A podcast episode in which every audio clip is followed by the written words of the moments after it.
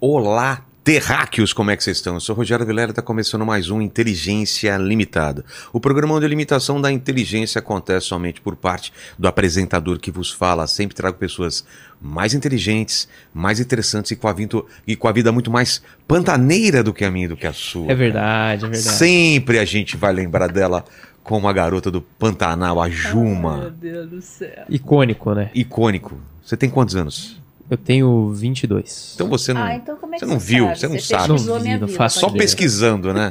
Só ouvi falar. Só ouviu falar, né? A nova geração é A nova assim, geração só é ouvi assim. falar. Ouvi falar. Ô, Bigode, como vai ser a participação do pessoal nessa live aí? Cara, é o seguinte, hoje é uma live muito especial, então a gente vai abrir a participação aqui para as pessoas muito especiais do nosso coração, que são elas: o Mike Baguncinha, o Naldo Beni, o Pablo Marçal e os nossos membros, tá certo? Exato. Só pessoas especiais. Isso aí. Então, se você não nasceu assim abençoado igual esses caras aí, você pode se tornar uma pessoa extremamente especial tornando-se membro desse canal. Então, torne-se membro aí agora para você poder participar de todos os nossos episódios, fechou? Exato. Cristiane está aqui. Estava falando que ela fez parte da minha vida, assim como de muitas pessoas, assim, numa época que todo mundo assistia novela, né? Hoje em dia não é todo mundo. Ah, porque tem streaming, né? É, tem muita concorrência, mas naquela época era todo mundo ligado no mesmo canal, assistindo a mesma novela e comentando no dia seguinte. Com certeza. Então, obrigado demais. Vamos contar a sua história, né? Pode Obrigado. contar. Quer dizer, você me pergunta, eu conto. Tá Você- bom. Você é da nossa, da minha geração também, É. você sabe bastante Tem bastante coisa. coisa. né? Pior é Paquito, que não sabe. Não, o Paquito tá perdido aí, ele né? vai aprender, ele vai aprender. Eu, não, eu dei livro pra ele, eu dei meu livro pra ele também. Então ele vai ler e vai entender mais como é que é. Estudarei. Estu- Estudarei. estudarei. É, meio tarde pra estudar, mas tudo bem. Antes de falar com a Cristiane, eu queria falar com você aí de casa que o Digio One é o novo cartão da- do Digio para quem quer buscar novas experiências e quem quer alcançar o próximo nível da sua vida financeira. Vê se pega aqui, ó, Paquito, pegou? Ó, ele está disponível no aplicativo do Digio. Quem já é cliente, basta entrar no aplicativo e pedir o upgrade se já estiver disponível. Agora, quem não é cliente, pode baixar o aplicativo agora e solicitar. Como que baixa o aplicativo? Tem um link na descrição, QR Code na tela. E as vantagens, né? Vamos falar das vantagens, Paquito. O cartão acumula pontos gratuitamente na função crédito a cada um dólar gasto. Você ganha um ponto e meio para trocar por viagens, produtos e até mesmo dinheiro lá na Livelo. Tem rendimento de 100% do CDI na conta digital. O dinheiro rende diariamente. Não tem que fazer nada. É só colocar o dinheiro e já está rendendo. Tem cartão de crédito e de débito. Você que escolhe, não é? O que for melhor para você, não é Isso aí, o isso? que funcionar melhor aí, você pode escolher pode usar à vontade. Quer Pra dizer, até acabar seu dinheiro, né? É claro. Não é tão à vontade assim. Tem cobertura contra roubo e perda de bagagem para viajar tranquilo e sem ter que contratar essas coisas por fora, né? Pra, dá para usar é, o seguro de emergência também, médica para viagens internacionais. Internacionais, Né, o negócio de perda de bagagem teve um problema quando foi para a Polônia, gente né? teve, cara. A bagagem extraviou. A, a minha eu perdi uma vez só. A sua, você perdeu duas ou foi uma, uma duas, só? Putz. duas vezes. E também tem pontos bônus, não é?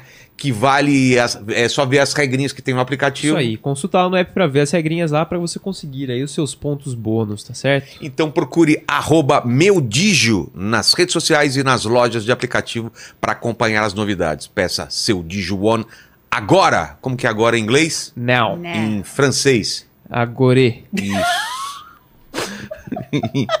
em japonês. pronto só, Como? pronto só, Com no outro só. isso. Tá certo. Eu gostei do francês.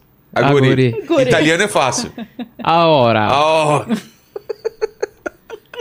Peça seu Digio One agora. Busca aí meu Digio na loja de aplicativos ou clica no link da descrição e QR Code na tela para saber mais. É isso, Paquito? Exatamente. Bora pro papo. Cristiana, aqui não tem moleza. A pessoa veio pra cá, tem que me dar presentes. Eu sou interesseiro. Meu Olha livro. seu livro aqui. Pra sua mulher, né? Porque sua É. mulher que vai ler. Todo mundo que vem aqui pela segunda vez. E aí, você leu meu livro? Eu falei, eu não li. Mas a minha mulher. Minha mulher leu, já leu, comentou e me contou tudo. Olha aqui que legal. Versões de uma vida. Versões de uma vida porque uma atriz está sempre fazendo versões de uma mesma vida, é isso? Ai, Você tem não, essa, é essa eu já Fiz sensação? muita coisa. É mesmo? Na vida inteira sempre me reinventei. Então. Ah, é um bem-vindo à minha vida isso, também. É, a gente sempre se reinventa, faz um monte de coisa. Sou multifacetada, sou empresária, entendeu? Já fui vendedora de, de flores. Já fiz, já fiz muita coisa na minha vida. Poxa Então, vida, é- então é, vamos falar um pouco disso. Deixa eu colocar o Aqui, microfone né? mais perto. Ó. Como o resgate da autoestima e o fim da busca por aceitação me tornaram mais forte e feliz aos quase 60 É, anos. quase não, que agora eu já tenho 60. né? Quando você escreveu, É, eu tinha 53, 54 por aí. uma leitura que nos desperta para o resgate de autoestima e o fim da incessante busca por aceitação.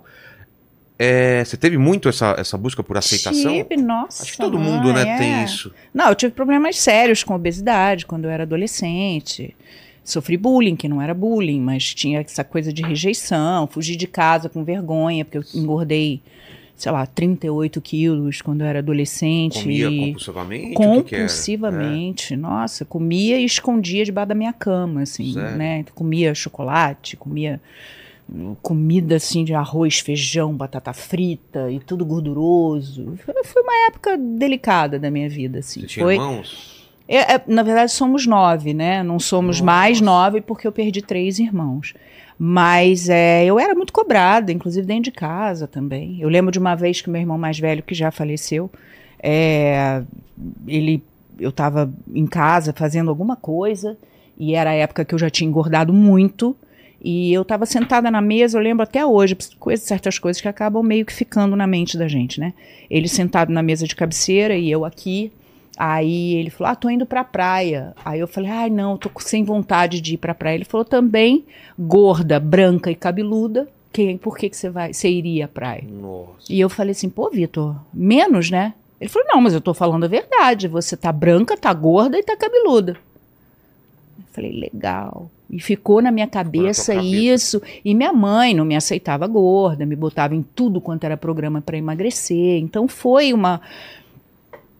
Dentro de casa, talvez fora de casa eu não sentisse tanto. Na escola, sim, né? Claro, tem aquelas brincadeiras. aquelas brincadeiras e tal, mas eu acho que dentro de casa, essa cobrança dentro de casa me deixou muito mal. E aí eu lembro que a minha autoestima era no pé, eu me sentia Você sempre a inferior. engordar e aí, pela brincadeira, você Aí eu fugi de ainda. casa porque eu tava com medo de aparecer na minha escola gorda.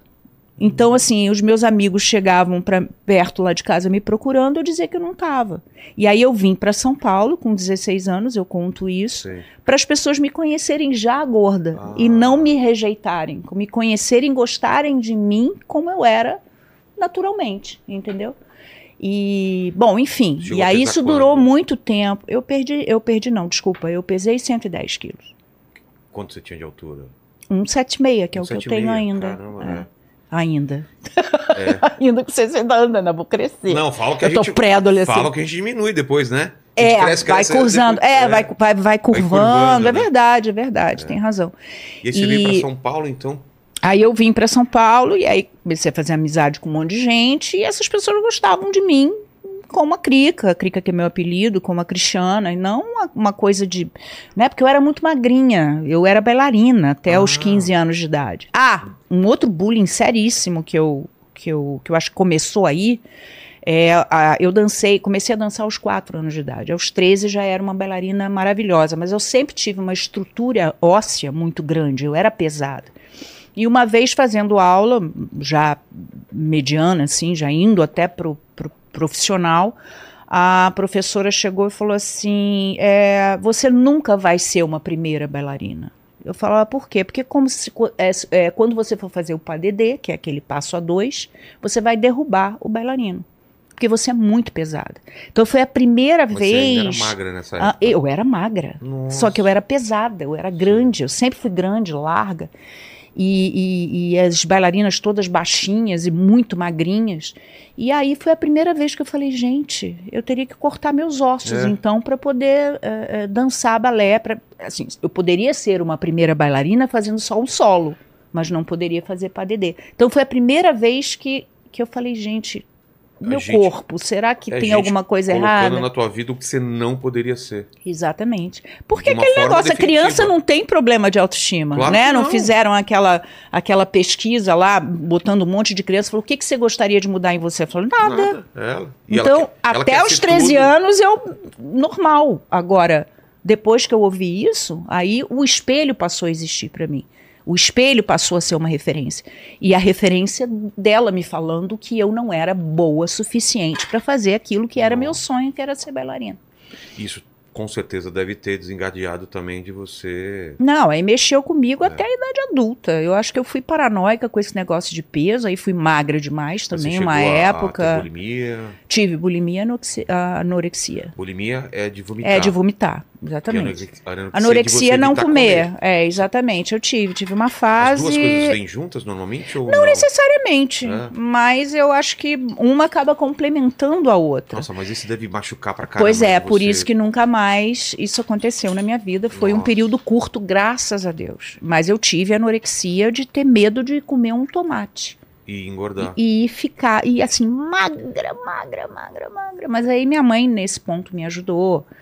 Você me levou. magra no- já e ainda achava que precisava É, emagrecer eu mais. devia ter uns 20 quilos a menos. Hoje eu sou uma mulher normal. Nossa. Eu tinha 20 quilos a menos do que eu tenho hoje. Eu peso 70, eu tinha 50. Isso, que idade que aconteceu isso? Uh, de 17 para 19. Eu Tá. demorei dois anos para emagrecer.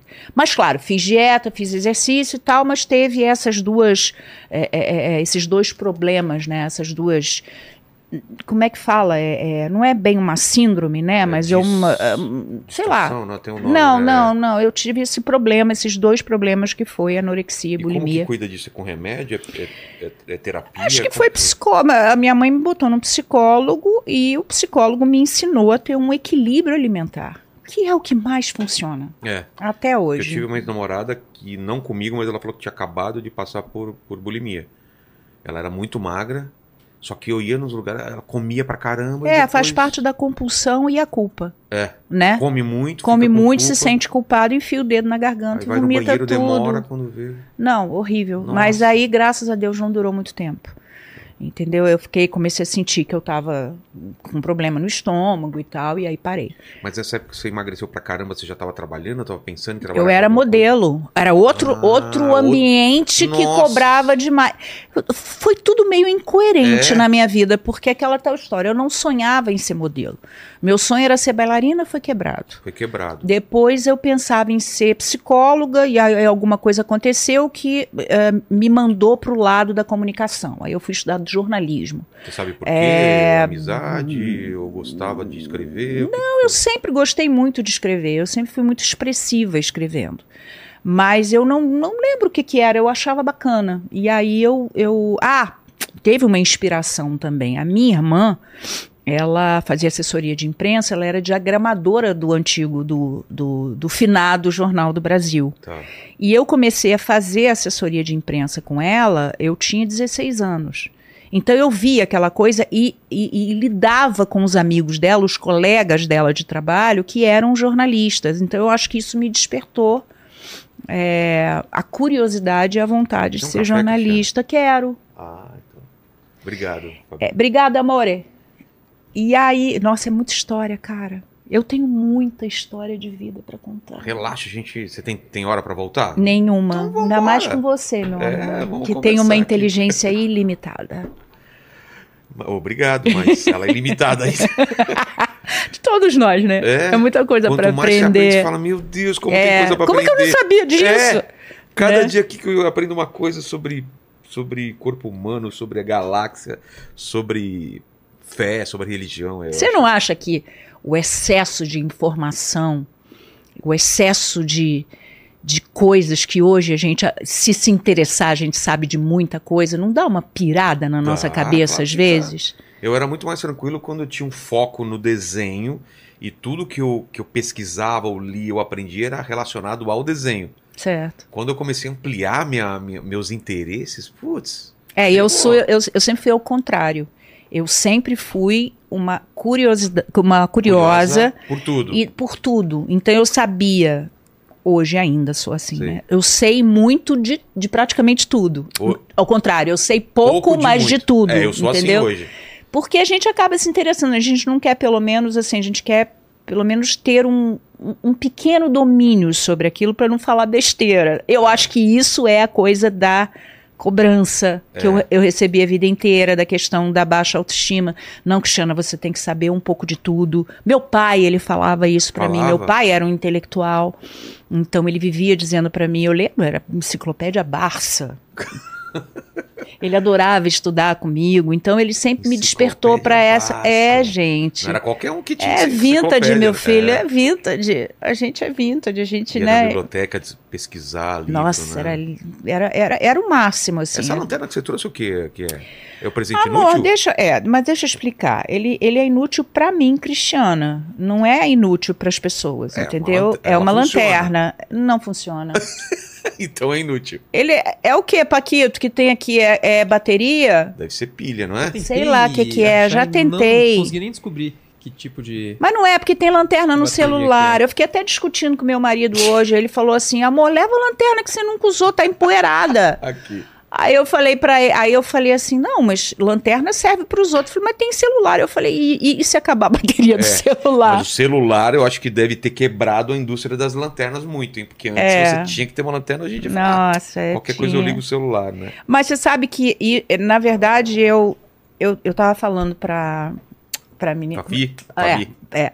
Ah, Uma fofa super simpática. Não- não- não- as aparências enganam, viu? Bom, então fui enganada, porque ela é um doce. Não, ela bate nos, nos meninos aí, não é? Ela não. não- É, a gente Tranca você. É, ela tem que. no trabalho. É. Brincadeira, ela é fofa mesmo. É, e aí é, eu tava pensando, eu falei pra ela, eu falei, cara, a última coisa que eu sou na vida é acumuladora.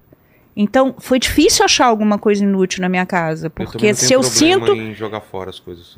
eu, eu dou, entendeu? Eu jogo fora, eu dou pra brechó, dou pra instituição, porque sempre tem uma utilidade pra outra pessoa. O que não é útil pra você pode ser pra outra pessoa, Mas como esse- a é, lanterna. essa lanterna vai pro cenário aqui, já que Vai. não funciona. Tem espaço E se um ainda dia acabar a luz, não vai adiantar nada você pegar ela aqui. aqui.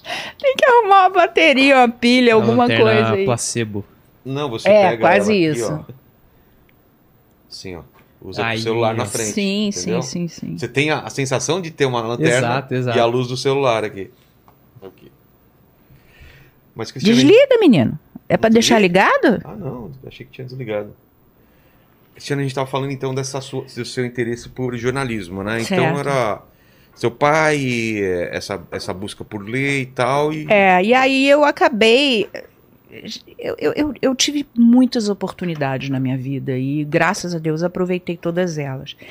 E comecei a exercer a minha profissão de jornalista no maior jornal da, do Rio de Janeiro, que era o Globo. Pode falar, né? Não tem problema, Claro. não, né? Eu já era, já tinha uma. Eu tinha uma coluna que era um quarto do segundo caderno, da contracapa do segundo caderno, e eu variava com o Arthur da Távola. Nossa, obrigado. Então, Falou que você é uma fofa. falei que é fofo e ele quis me. Ele, não, Você olha, ouviu, né? Mas não tem como, né? Mentir que ela é fofa. Com essa vozinha, né? Oi, eu vou matar você. E aí eu comecei a Mas como você conseguiu fazer. esse trabalho? Foi Cara, foi uma teste? coincidência que aconteceu. Eu, eu era muito amiga do Léo Jaime, O cantor? o cantor. Pô, eu quero muito trazer ele aqui. Ele é maravilhoso, Cara, inteligentíssimo. demais, demais, ele é demais. muito inteligente. Eu era amiga. Deve ter de história também, né? É. E aí, a gente ia muito jantar. Eu tinha 19 anos e eu ia muito. Eu, eu escrevia. é, respondia as cartas de fãs do Léo. Sério? Eu tinha época de- 19 e ele. Acho que ele era, tinha 20, 21, alguma Tá. coisa assim, mas foi bem no iníciozinho da carreira dele. Estou falando de década de 80. E aí, num desses jantares que eu Ele fui na casa dele. Já, ele estava no auge, auge? daquelas Nossa. músicas clássicas dele. E Sete aí. Vampiras? Nossa, gente, né? Esse foi do filme, né? Mas é. E aí, é, tava a Sônia Biondo, que era a editora do segundo caderno, da parte de moda, alguma coisa assim. E eu fiz amizade com ela e eu falei: olha, eu tô me formando, é, gostaria de uma oportunidade. Ela falou: eu vou te dar. Vou te dar uma matéria que não é tão importante, que se você errar eu te ajudo. E me deu a, a parte do segundo caderno e tal, falando sobre acessórios. E eu fiz a matéria, escrevi e mandei para ela. Ela gostou, fez algumas correções como editora.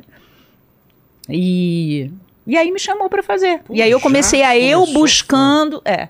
Isso eu tinha 24 anos. E aí eu. Felizona. Aí, super feliz. Aí só comecei, comecei a entrevistar pessoas famosas da época, entendeu? Isso, gente da televisão, Lídia Bronde. Suzy Rego, que eu tô trabalhando com ela Nossa. agora, que eu a conheci exatamente com essa entrevista. Até hoje ela lembra, fiz com Jorge Fernando. É, fiz com Cassiano Gabos Mendes antes dele, uns anos antes dele, dele falecer, que era um, um super autor. E eu era muito metida. Eu já chegava para entrevistar as pessoas já sabendo tudo da vida delas. Porque eu ia para os jornais, e que antigamente era aquela coisa que você passava. você- não sei se você lembra ou já teve acesso a isso. A gente, quando fazia pesquisa, eram jornais que você passava. Você ia passando folha por folha e Microfilme. estudando. Isso, exatamente, É, microfilme. E você ia, Ia passando, e ia estudando a, a, a vida do, do autor, da atriz, e a vida, né? Sei. E aí eu já chegava sabendo mais do que eles também, quer dizer, não sabendo mais do que eles, mas lembrando a eles coisas que talvez eles já tivessem esquecido. Então eu era, eu sempre fui muito curiosa, sempre fui muito dedicada às coisas que eu fiz. E Você aí eu impressionava o tive pessoal e abria é, as- tipo, falava, o Cassiano falava, meu Deus, Cristiana, você é uma menina nova, entendeu? Você sabe muita coisa da minha vida, da minha carreira, desde que eu comecei, quando eu era jovem, com ainda com rádio, com, né, com televisão preto e branco, novela ao vivo. E eu falava, pois Isso é. an- antes de ter internet. Hoje em dia é fácil, né? Você Ah, hoje em Google, dia você sabe tudo, mas É. isso antes, tô falando de 80 e, 88, 87. Quantos anos você tinha? em 87, Paquito? 87 eu tinha menos 14 anos. Meu Deus do céu, gente. Paquito, vai dar uma volta, vai. É. Vai dar uma volta, porque isso é uma afronta. Isso é uma afronta. Não deveriam existir pessoas tão novas assim. é. Hum. E aí foi isso. Aí depois, aí eu acabei fazendo um curso. É, Isso dava de... uma grana legal, assim, para pagar as Claro contas que e tal? não, eu era estagiária. Ah, super. eu era estagiária, eu nunca fui Mesmo tendo uma efetivada. coluna, era estagiária. Era, era estagiária, Nossa. entendeu? E eu era mascote. A- a- o Luiz Erlanger, que já foi diretor de comunicação da TV Globo e tal, era o nosso chefe. Até hoje eu chamo ele de boss. E foi a passagem da máquina de escrever para o computador. Você pegou essa passagem. E eu lembro que eu era mascote, era mais jovem da redação. Então eu sentava no computador para aprender, vinha um monte de gente, né? Achando um monte que, de é, Não, gente, com deixa. Vamos ensinar ela e É. tal. Bonita, né? Linda, com 20 e poucos anos. E aí sentava lá um monte de gente. Mas nunca aprendi, não. Acho que o meu É. negócio é máquina de escrever. Ainda tô brincando. Imagina. Máquina de escrever era difícil, Nossa, né? era. Não, e eu, mas eu tinha feito datilografia, Tinha sim. Você bate, é, sim. datilografava é, rápido? com, com, Com as duas mãos, com sem as olhar. duas mãos sem olhar. Nossa. Tanto que hoje eu digito sem olhar. É. O celular eu digito Eu sem olhar. digito olhando. Não, pouco, eu assim. digito tudo sem olhar. Eu tô aqui, eu tô digitando, Tá já vendo? sei. Não foi, não foi inútil esse conhecimento Não, não foi, não foi. Não, minha mãe me preparou, apesar de eu ter rejeitado esse lance do- dos estudos. Engraçado, né? É. Eu sou curiosa, sempre fui curiosa, uma menina inteligente tal, mas nos estudos eu era péssima. Não gostava? Não, odiava estudar. Eu era líder de turma. Falava em greve, tava eu lá na frente. Não sabia nem por que, que eu tava fazendo greve, mas era para ir para frente. Liderava todo mundo, organizava tudo, mas as minhas notas Apresentava o trabalho horríveis. lá na frente? Apresentava. É, Sabia direito o que falando, mas apresentava. tava. Não, não, eu fazia. Normalmente é faz o trabalho aí. Ah. Aí alguém ia lá e fazia. Eu era preguiçosa, assim, nesse sentido. Mas tudo melhorou depois que eu virei adulta, que eu comecei a fazer as coisas por livre escolha. Claro. Se mandassem eu estudar aquilo que eu não queria, eu não fazia direito. Mas se eu escolhesse aquilo, eu era extremamente estudiosa. Entendeu? Entendi. É uma coisa meio doida, assim, de quem rejeitou muito receber ordem das pessoas desde nova. E nessa época você estava morando no Rio sozinha? Como que era? Essa minha época eu já jornal. estava casada. Já casada? Já casada, já tinha Quantos uma filha de um ano e pouco. Eu casei com 22. Com 22. Tive minha Nossa. primeira filha com 23. Super nova. Pois é. Aí, Teu marido fazia o quê? Meu marido era fotógrafo. Do jornal também ou não? Uh-uh. Outra coisa. Ele era autônomo, mas ele, eu conheci ele fazendo uma capa de revista. Foi meio que concomitante, Ah, porque você- o que me dava o dinheiro. de- de não, não, porque o que me dava dinheiro era modelo. Ah, tá. Entendeu? E, e voltando um pouco Será que àquela coisa da. essas capas antigas aí? Coloca o nome. O nome Ah, artístico era o pode botar, mesmo. Cristiano Oliveira. É. Botar, ou então bota Crica. Crica com K ou Crica com C. Ah, tem umas capas aí. Eu acho que Tá. tem minha primeira capa, que foi da revista Mulher. Eu tinha 20 anos quando eu fiz, que foi com ele, e foi quando eu me apaixonei Ah, por ele. A ele. gente, a, gente, a gente ficou junto até os 26. E depois a gente se separou. Então a gente ficou seis anos juntos, entre namoro, casamento e tal. Vocês moravam onde lá no Rio? Em Ipanema. Ipanema. Eu morei a vida inteira em Ipanema, Ah, é? na Joana Angélica, e a gente mudou pra Farm de Amoedo. Acho que era Farm de Amoedo, não sei, esqueci. Minha memória também não, não é Tua muito vida boa. nessa época, você gostava desse- dessa sua rotina, modelo, escrevendo Eu jornal? gostei de ser modelo pra viajar pra fora. É. É, porque a primeira vez que eu, tinha, que eu viajei sozinha, né? Porque eu já tinha feito viagem com a minha família, mas a primeira vez que eu viajei sozinha foi pra Espanha. Eu fui. Pra uma campanha. É, não, campanha não, pra trabalhar lá. Só que eu fui com a passagem só de ida. Como assim?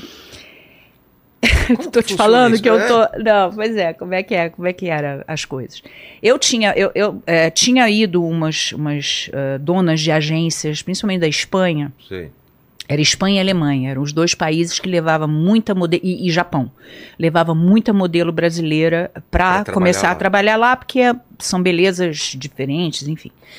E aí é, tinha tido recentemente um casting, que é a coisa que você apresenta o teu book com as fotos, com fotos do seu trabalho ou feitas por fotógrafo, e eles te escolhem ou não. Tinha acabado de acontecer e eu tinha perdido.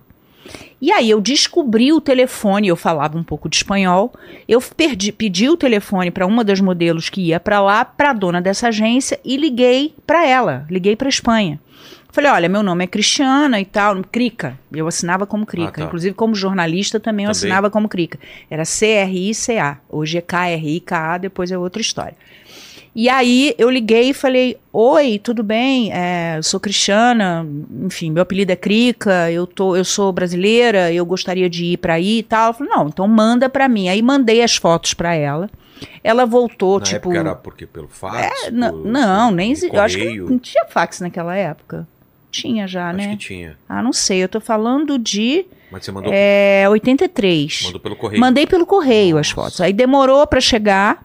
Ela recebeu, me ligou de volta, falou: Cristiano, o negócio é o seguinte: olha como é que a gente trabalha aqui. Eu gostei muito do- do- das tuas fotos, você é muito bonita e você tem uma beleza comercial. E uma das coisas que mais dá dinheiro é catálogo, que você ganha por foto. Mais do que editorial, do que capa de revista que não paga Não é nada. mesmo? Era. E aí é, ela falou: então vem pra cá. Só que a gente só dá passagem de ida. Eu falei, mas e a passagem É. de volta? Não, você trabalha E com dinheiro. e com o dinheiro você nos paga a de ida e a de volta. A gente te dá um advance, a gente te dá um dinheiro, você paga o lugar que você vai morar, a sua comida. Aí eu cheguei pro meu pai e pra minha mãe e falei, olha, me chamaram pra ir pra Espanha e tal. Meu pai falou, você não vai de jeito nenhum, sozinha, sem dinheiro. Eu falei, não, você podia me liberar um, um dinheirinho aí, né, pai? Ele falou assim, tá, Cristiano, eu vou liberar. Aí me deu 200 dólares falou: toma aqui 200 dólares é, para você se virar. Qualquer coisa, se der algum problema, você liga e eu compro a passagem de volta e tal. Mas fui sem garantia nenhuma. Nossa. E aí já cheguei lá, eu lembro até hoje que não tinha rodinha nas malas, né? E lá não tem, não tem é, aqueles prédios velhos que não tem elevador. Tudo Eu subi carregando. três andares com uma mala desse tamanho, puxando a porra da mala. Já não tinha ido me buscar, acho que eu gastei uns 100 dólares só de táxi do aeroporto Nossa. até a agência. E aí cheguei e falei, oi, eu sou a Crica, achando que falei, nossa, que legal, você É. veio de outro pra- país. Oi, Crica, tudo bem? Deixa a tua mala aí. Tudo bem, ó, muito prazer, eu sou a, sei lá, era Maroy o nome da agência. Frio pra Eu caramba. sou frio e tal, não sei o que. O negócio acontece o seguinte, ó. Ou você divide o apartamento com uma modelo e custa tanto por dia, ou você fica em pensão. Eu Falei, tá, pensão custa quanto? Ah, eram 30 pesetas na época. Ah, e quanto que custa morar? É, é mais caro. Eu falei, tá, eu fico em pensão. Aí fui numa pensão do outro lado da rua, que não tinha calefação, tava um frio do cacete. Eu colocando uma roupa atrás da outra, o banheiro era coletivo, então eu faço muito xixi à noite, né? Principalmente do frio, que você retém líquido.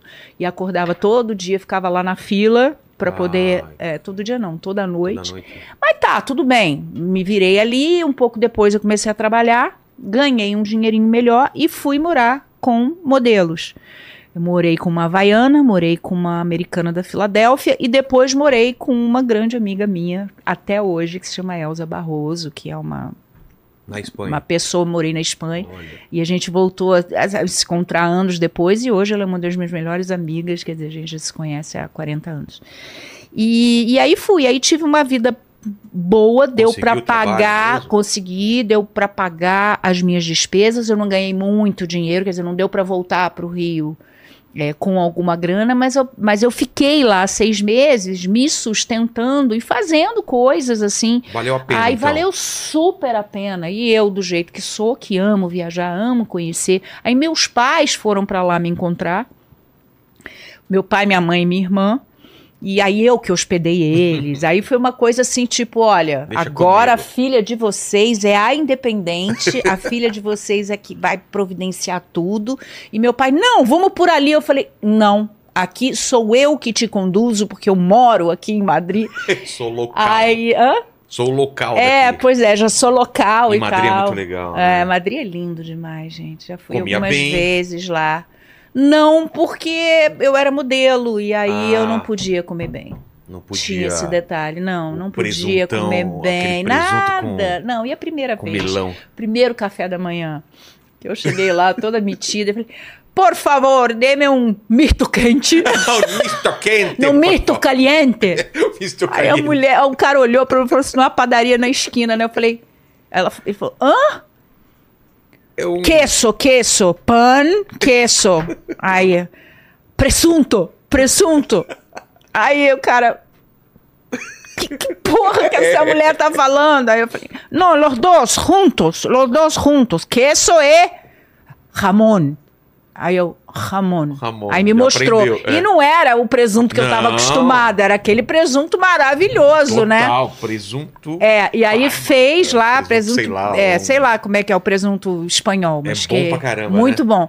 E aí fez lá o misto, aí também não tinha aquele pão de forma, é- era É. o pão deles mesmo e tal, e foi a primeira vez. Eu mito, mito caliente, mito caliente. Bauru.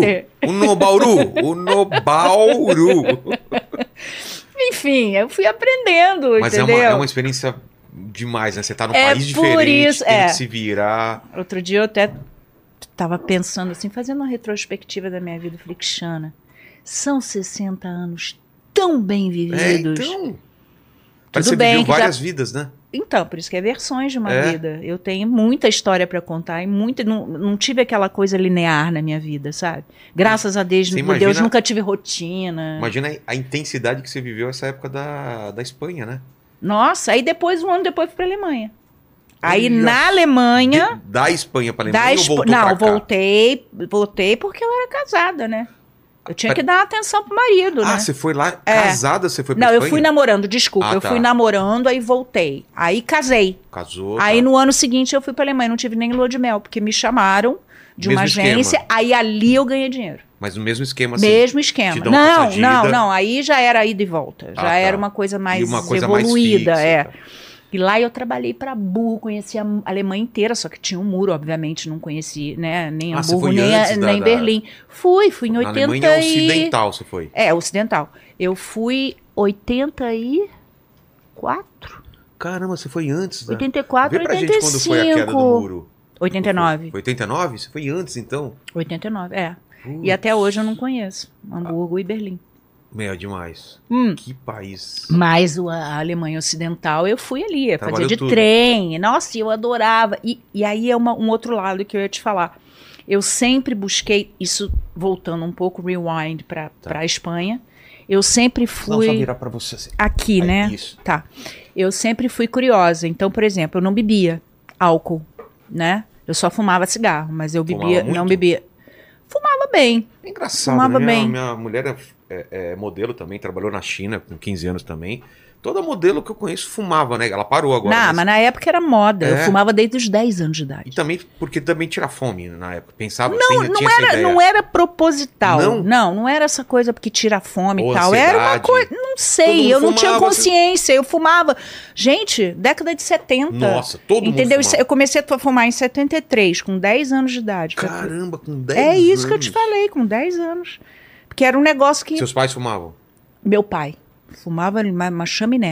E minha mãe, meu pai, ele acendia um cigarro no outro. Putz, eu lembro que a gente viajava com o vidro fechado do carro e os dois Sim, fumando. Que avião, fumando. uma- Avião, né? avião, avião. Como que era, Cristiana? Tinha uma fileira, até uma fileira podia fumar e do outra não podia. É, Como e aí tinha, cara, e, eu, e tinha um negócio que era muito, muito interessante, que no final do avião, lembro até que foi quando eu conheci o Miguel Falabella, isso em 88.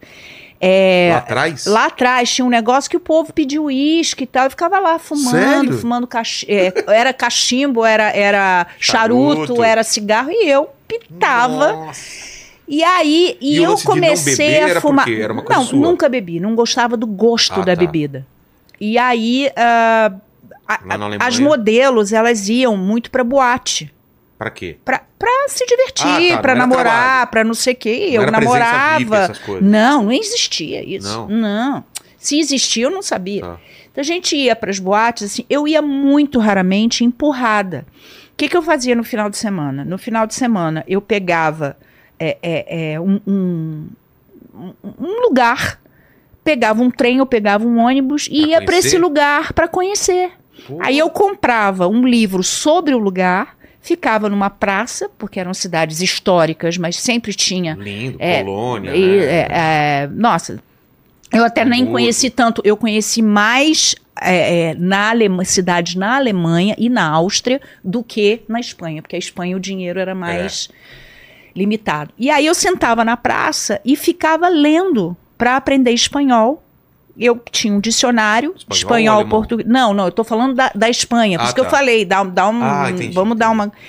E aí fazia a mesma, elas iam pra boate no final de semana e eu ia conhecer a cidade. E na Alemanha eu fiz a mesma coisa. Na Alemanha eu ia pra caramba, Áustria e tal. Então, por exemplo, eu lembro que eu fui para conhecer aquele um castelo que até hoje existe, que é que é aquele Neuschwanstein, Sei. né, que é lindo, né, que é o Coloca aí, castelo ó, dos cisnes É. e tal. E Duvido que você ache pelo nome aí. e aí Coloca Castelo Alemanha, vai aparecer esse. é Castelo famoso. Alemanha dos Cisnes, você vai É. ver que é o Neuschwanstein. E aí eu ia pro lugar e, e esse negócio, e esse, como fala, esse, esse castelo ele foi é, foi feito pelo rei Ludwig II. Então eu comprava é o sul, né? livro, é, aí eu, eu comprava o livro do, do, do Ludwig II e ia já sentava na praça, fazia de inglês para português.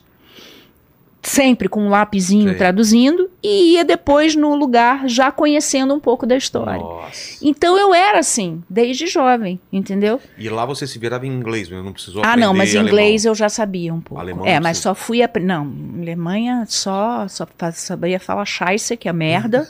Como que é? Scheiße, Scheisse. é, que é merda. É, e falava, mas até eu- depois eu namorei um cara que sabia falar fluente alemão. Ele falou: Ih, teu, teu alemão é péssimo. Eu falei: Tá bom, Mas dava então pra eu se virar em tentar. inglês. Não, eu me virava em inglês, mas tinha gente que não. Você falava speak English, não, speak É. in English. Aí a pessoa, nine, nine. Aí eu falava, tá bom, né? Então não me comunicava. Ah, é esse aí. É esse. Eu não fui É. na época da neve, eu fui em... Gente, é lindo demais. na primavera ou verão, mas ela é demais. Nossa, é lindo E tem um demais. passeio por todo ele. Tem, né? tem, tem. Aí tem a parte das portas secretas. É. Eu adoro, gente. Eu devo ter nascido, eu devo ter. é, é, eu sou, acho que, encarnação de alguma princesa, alguma Dessa rainha, alguma coisa, porque eu, Você pessoa que gosta. é? Nossa! Mas eu também, nessas viagens assim, eu vou em todos os Não, castelos. todos. Assim, E para mim é do século. XVIII para antes. Per- Começou a ficar mais civilizado e tal. A partir do século XIX já não me interessa mais. E é, a Espanha- arte também é a Espanha mesma também coisa. tem lugar bonito pra caramba. Tem pra ir, né? lindos, lindos. Cada, nossa, mãe, cada palácio, cada castelo. Cada...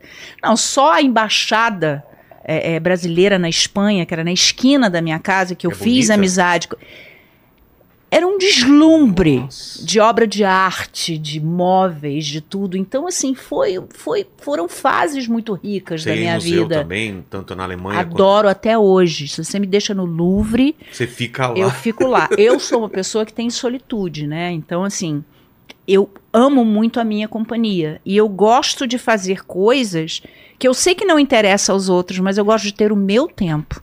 Então, por exemplo, eu fui para Paris uns anos da- atrás com a minha filha. Minha filha saía com os amigos brasileiros dela e tal. Aí bebia um pouco e ficava ali dormia tarde. Eu ia cedo, ia para museu, ia para alguma coisa, e sempre lendo, sempre a quantidade de livro que eu tenho, assim, de coisas que eu li ao longo da vida, principalmente de históricos, Sim. é, é absurda. A minha filha fala, quando eu, eu mudei de casa, saí da minha casa antiga no Rio e, e- e- fui para outro lugar, eu tive que me desfazer, porque eu morava numa casa muito grande e fui para um lugar menor, porque eu estou em São Paulo agora, então não tem necessidade, né, de ter. Eu me desfiz de tanta coisa. Então, toda vez que eu olhava aquilo, eu falava, ah, gente, aí eu lembrava da situação, eu lembrava da emoção. É, vou ter que dar que alguém aproveite, então, mais do que eu já aproveitei, entendeu? Então, livros muita coisa, assim, com anotações Sei. minhas de 40 anos atrás. Não, que, que seja útil para alguém, sabe? Assim.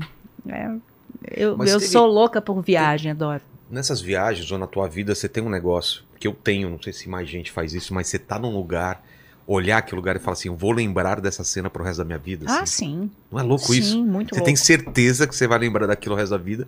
E hoje, se você lembra, você lembra exatamente com a mesma emoção que você tava lá. Se você Gente. fechar o olho, você volta lá. É lindo, Não é né? legal é isso? viajar no tempo. É. Outro dia eu tava pensando nisso. A gente não viaja de fato, Mas tem esse poder. mas a gente mesmo. tem esse poder de viajar. Tanto que, por exemplo, Mas acho dia... que você tem que marcar.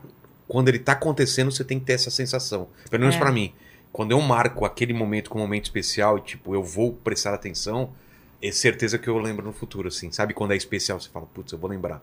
Parece que você tá E- marcando, assim. No... E eu acho que quando a gente era jovem, por não existir internet, não existir telefone celular, você aproveitava o momento. Claro, tua, toda Porque a tua hoje você tá com o celular, você É. quer mais fotografar, né, Pra Você poder mostrar para os outros. imagens de show, todo mundo com, com o celular levantado, Ninguém filmando o show, assiste o ninguém show. assistindo o show. Ninguém assiste. Tem um filme que eu esqueci o nome. É, porque minha memória hoje ela é Ah, bem é complicadinha. Fala como que é que a gente É, tenta achar. não, o- é um, é um filme que ele resolve escalar um- uma montanha de neve, ele leva uma máquina fotográfica, ele tá com alguém, aí ele começa a não tirar foto. Aí a pessoa do lado falou, mas vem cá, você não vai tirar É, foto? vai- Ele falou, não, eu quero ver e aproveitar esse momento. Ele vai ficar na minha memória e eu vou poder contar para os outros junto com a emoção que eu tô tendo agora nesse momento. E é um pouco isso, o fato da gente não ter tido internet, É. eu acho que esses momentos eles foram muito mais absorvidos, porque a gente olhava aquilo e a gente curtia, a gente aproveitava, Aí você gente... pega uma foto dos anos 80 e mostra, meu, essa viagem foi fantástica, a pessoa fala, sério?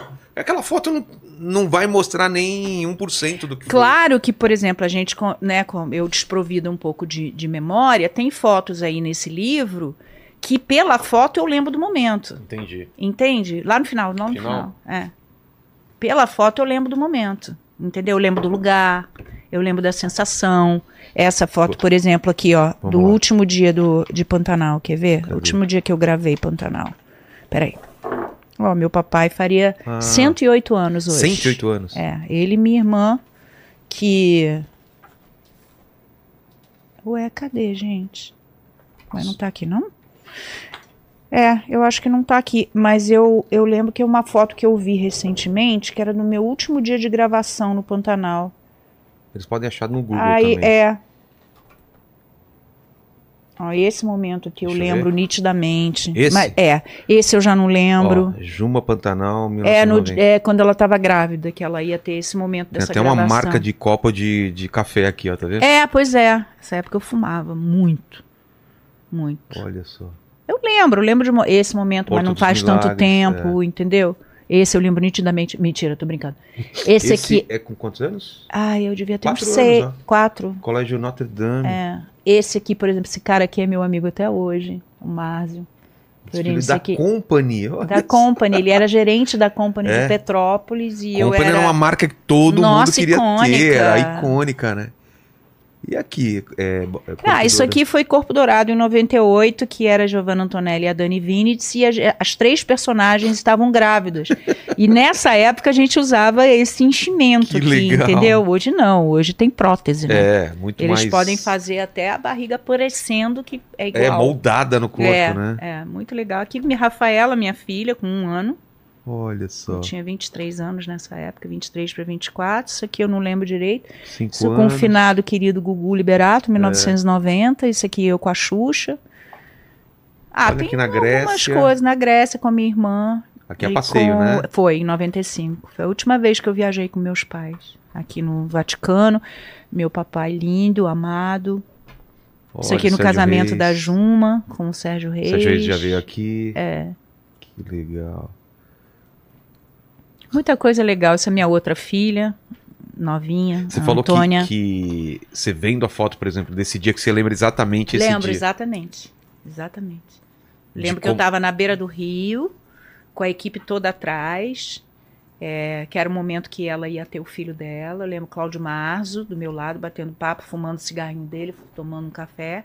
É, o Lilique, que era o, o piloto do- dos aviões do Teco Teco que a gente viajava, que eu viajei 72 vezes no Teco Teco. 72 vezes. 72 vezes. Perdeu medo, né, então, né? Você tinha algum medo Não, de... eu não tinha medo. Hoje você pode me dar um milhão de dólares, eu não subo nem fudendo. Sério? Não, ixi, Maria, meu filho. Naquela época você nem não, pensava. eu cagava pra isso. Ele fazia uns, uns rasantes assim, pra gente ver Dormia. animal. Ih, que a única vez que eu senti medo foi uma que tava chovendo pra burro, o avião fazia assim, ó. O que? Juro, eu e- aí eu aí o Paulo Gorgulho botou a mão pra trás assim, falou: "Segura minha mão, vamos rezar". Eu falei: "Puta que pariu, o que que quer dizer isso?"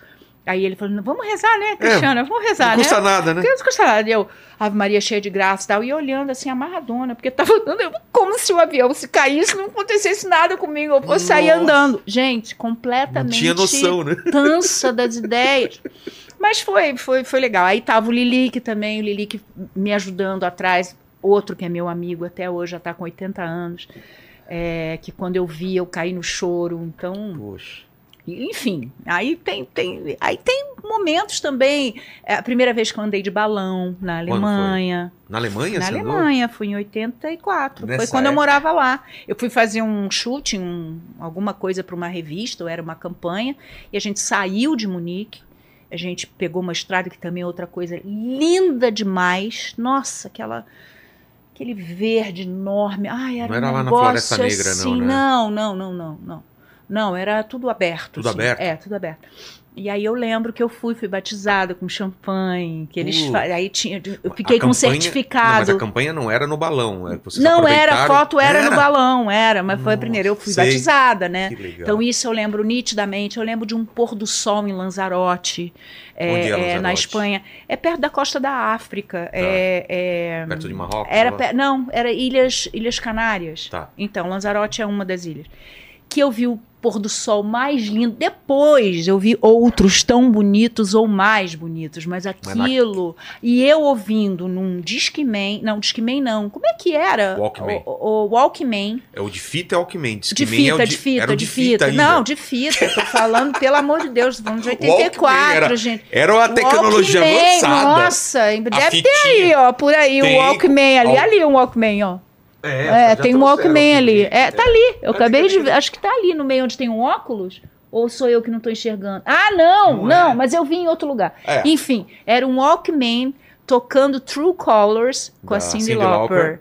Cara, você vê Cê como vê é que. como que fica e marcado. até hoje, assim, quando True começa True Colors, Colors. aí eu falo, gente, aí eu fecho os olhos, me levo exatamente. Eu andando na van, voltando pro hotel, porque eu fui fazer campanha lá também. Isso, eu viajava muito. Quando eu fui para Alemanha, eu viajei bastante.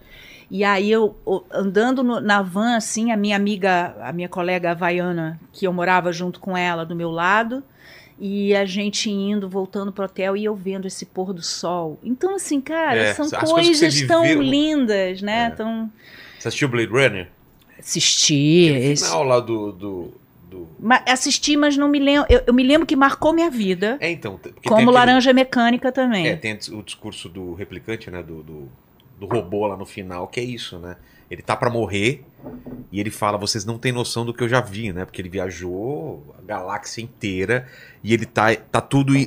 Toda a memória dele vai se perder. Que ele fala, né? Como lágrimas na chuva. É muito famoso eu tenho que negócio. rever esse filme. Pô, é demais. Tem é que demais, rever esse filme. É. Teve uns, uns filmes assim meio doidos que me marcaram, que me, me geraram emoções esquisitas assim, que eu lembro, às Laranja vezes eu não lembro do filme é. inteiro. Eu lembro da Laranja Mecânica, o cara tentando fechar É. o olho e tinha um negócio que pegava imagens aqui, ó, é umas ele. É. imagens passando e ele com aquele negócio. Aí eu lembro é, qual foi o outro filme que me marcou muito, gente?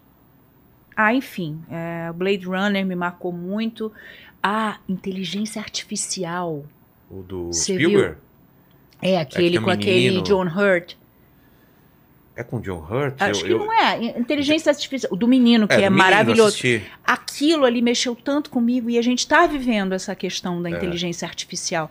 Tem uns Óbvio bons que aí quando- pra te indicar sobre Não. inteligência artificial novos aí que você vai pirar, Ah, hein? não, mas eu, eu não, não tô afim de pirar, É, sabia, Vilela? Não, eu não tô afim de pirar Tem mais, um não. que. A vida já pira a Tem um gente. que é um casal, levam o cara pra uma estação especial e deixam um cara que é ele, com o mesmo corpo dele, com a inteligência artificial dele, é, para substituir ele enquanto ele tá fora, assim. Ah, É- não, pelo amor... Você tá sabendo do novo golpe Não, que tá acontecendo agora? não. que eles é, pegam, eles hackeiam o teu celular, pegam a sua imagem, coloca na inteligência artificial, liga para alguém da tua família com como se fosse você, Ah, um vídeo, com uma a vídeo tua chamada. voz e uma videochamada para poder pedir dinheiro. Se a pessoa, entendeu? Agora- Aí, agora recentemente, Nossa. recentemente. Então essa, é- é- essa inteligência artificial, eu não sei, eu não sei como é que eles A sorte ela pro- veio pro- pra quê? Pro Paquito, por exemplo, que nunca ninguém vai cair nesse golpe, porque nunca ninguém vai dar dinheiro se você pedir. Tem essa Exato. vantagem. A sua voz. Eu recebo uma Não, não, chamada, aí, chamada calma aí. sua. Primeiro que eu nunca vou ligar pra alguém. É, já não liga. É Ligando mesmo? pedir ah, é, dinheiro. 22 anos. É. Ligar, Esquece. Esquece. ainda? Isso é coisa de velho. Em vídeo. É mesmo, né? Nossa, jamais. Ah, Eles porque você é adoram tão escrever. bonito, Paquito. Não, é. É- A chamada de vídeo é uma coisa que os Neandertais faziam, É. entendeu? Você vê que A gente- louco. a Prazer, faz, né? Neandertal. Prazer. Prazer, Neandertal. Você lembra que você tinha que ficar esperando alguém ligar no seu telefone fixo em casa? Alguém ligou? Não, não. Aí você ficava esperando lá. Nossa, ainda mais quando você apaixonava, é, apaixonado. né? Alguém me ligou? Não. Ai, meu Deus. Ligava de fora. Saía correndo pra e pegar. pra homem, né? Ai, Você tinha que ligar pra casa da menina com medo do pai dela atender, imagina. Ai, Chama a gente. Cristiana pra mim. Quem quer falar com ela? Eu, eu- Rogério, é da classe dela. O que, que você quer com ela? Não, meu pai não era assim, não. Meu pai não era Nossa. assim, não. Meu pai era tranquilinho. Era nessa, tranquilo? Era, era tranquilinho. Mas é isso, Vilela, é muita vida, E depois sabe? da Alemanha? Você ficou lá um tempo? Não, aí fiquei um tempo na Alemanha e voltei e engravidei. Na verdade, assim, eu ia para, eu fui para, voltei pro Brasil Você ficou quanto tempo lá? um ano. Um ano Aí eu voltei já com um emprego garantido pro André, pro pai da Rafa, pro, pro- pro pai da Rafaela, né, Sei. que era meu marido na época. Ah, e nesse ele- meio ele não foi tempo, com você não, porque eu engravidei. Ah, entendeu? Muita saudade, né? Muito Sim. tempo longe e tal. E aí eu, eu não cheguei a ficar um ano, não. Foram alguns meses. É, eu acho que um ano foi juntando as duas viagens. Eu fiquei seis meses em um, seis meses em outro, uma coisa Sei. assim. E aí ah, tava tudo pronto. Passar... Gente, por quê? Eu tenho algum Não, não, é- problema com o microfone. Não, o microfone foi pra cima, assim, deixa eu É, virar. e aí, ah, e aí eu lembro que, que já estava tudo, já estava até acho que a passagem comprada. E aí a gente não foi porque eu engravidei. E a mulher lá, a dona da, da agência, Ficou. Luísa Models, ficou muito puta, porque era eu e a Adriana Zelinski, que é uma, uma modelo também, que trabalhava muito. Eu e ela, a gente trabalhava muito. E a Adriana Zelinski tinha, se, eh, tinha engravidado. E aí ela falou, cara, eu perdi as minhas duas fontes de, de grana. É. E aí foi a primeira vez que eu ganhei um dinheiro que eu trouxe pro Brasil. E- enfim, e aí me dei super bem. Aí fiz essas viagens que foram riquíssimas, porque eu adorava. E você gostava do Eu trabalho também? Gostava, mas eu acho que eu gostava mais era das oportunidades de conhecer os lugares. De viajar para lugar Era muito diferente. cansativo o trabalho ou era tranquilo, assim, de horas e horas? Não, rolava uma certa humilhação, assim, sabe? Humilhação? É, eu lembro que, por exemplo, eh, na Espanha, eu fazia, todo mundo, até hoje as pessoas fazem isso, né? Você faz campanha do inverno no verão e faz Ah. campanha do verão no inverno. Aquele frio Então, o frio do cão. e você E diz... aí eu, meu Deus, eu tô com frio. E o fotógrafo falou, minha filha, então muda de profissão, vai fazer É outra assim, coisa. Tipo, caguei pra você. Entendeu? Então tinha umas coisas tipo, assim. biquíni no meio, com menos... Era isso assim, Cinco. com menos cinco, menos não sei o que, você tinha que fazer de, de biquíni. E tinha que estar com a cara linda. Ou então fazer um inverno num calor horroroso. Entendeu? Assim, tipo, fazer, fotografar ou desfilar, meu pé era 39 e fazer com sapato 36. Por quê?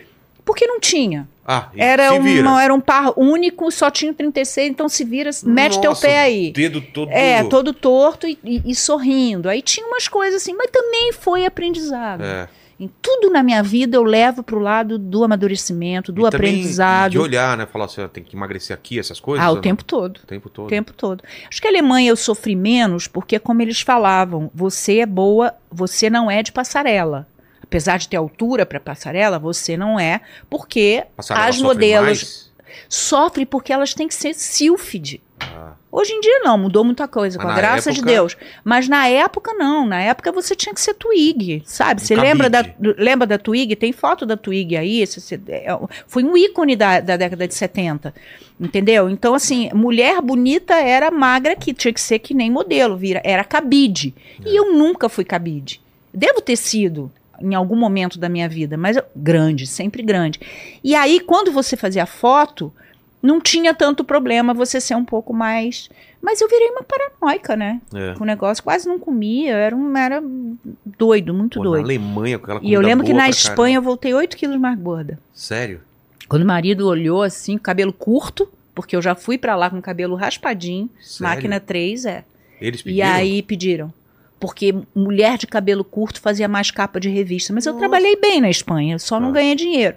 Aí quando chegou, aí pintaram meu cabelo de preto. Aí quando eu cheguei, meses depois, com um cabelão desse tamanho, parecia um capacete preto e gorda.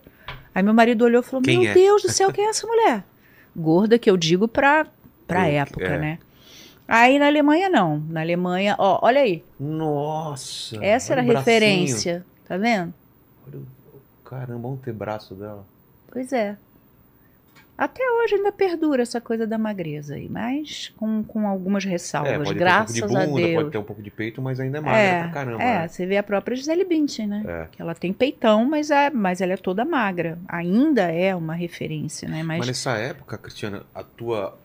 Você tava mirando assim, não, eu sou modelo e vou viver disso, ou você já queria tentar não, era uma coisas? fase, era uma fase. Atriz, não, porque você foi não antes. Não, Não a pensava. atriz foi uma coisa que caiu no meu É? colo. Como que É, foi? Foi assim, eu tava. Bom, eu era modelo, fazia comercial, eu fiz um comercial com o Walter Salles, né, Júnior. Walter E Salles, do o do cineasta, Brasil. o cineasta. é. E aí. Você É, lembra do que que era? é, lembro, era o de tricô, linha de tricô. Tá. É, tem aí na internet Tem? também, tem. É um pouco difícil de achar, mas enfim.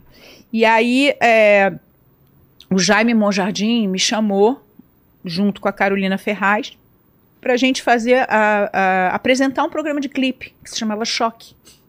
Tava começando essa história de Ah! clipe, né? E aí, Qual ah, TV? era manchete. Na manchete Teve já? a manchete.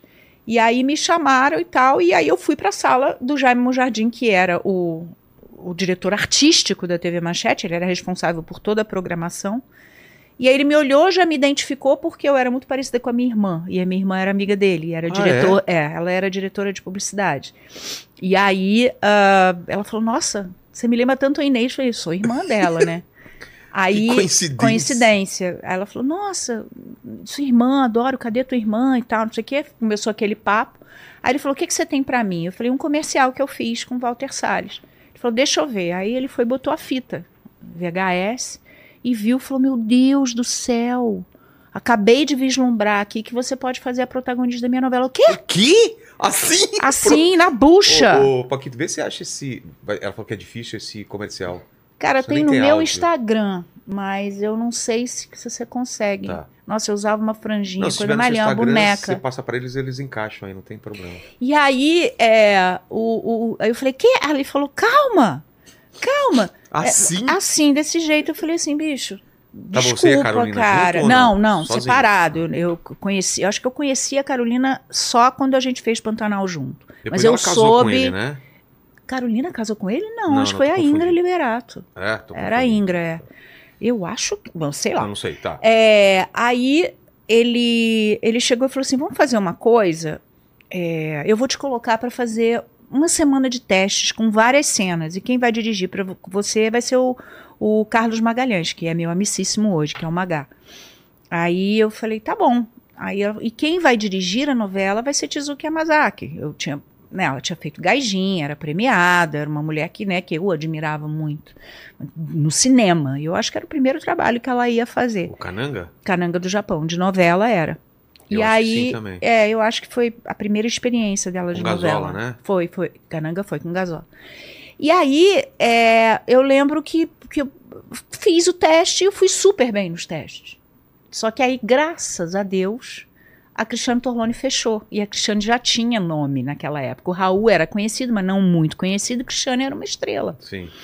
E aí, é, aí fecharam com ela. Só que o, o, o autor da novela, o Wilson Aguiar Filho, ele gostou tanto do meu trabalho que ele me ligou e disse: Eu vou fazer uma personagem para você, que não existe. Ah, Só que nesse meio tempo, a Bia Seidel fechou com a Globo. Ela ia fazer o personagem, Hannah, e aí fechou com a Globo. Nikki fechou com a Globo. Eu entrei e fiz a Hannah. E aí fui super premiada e tal, mas tudo isso de cagada.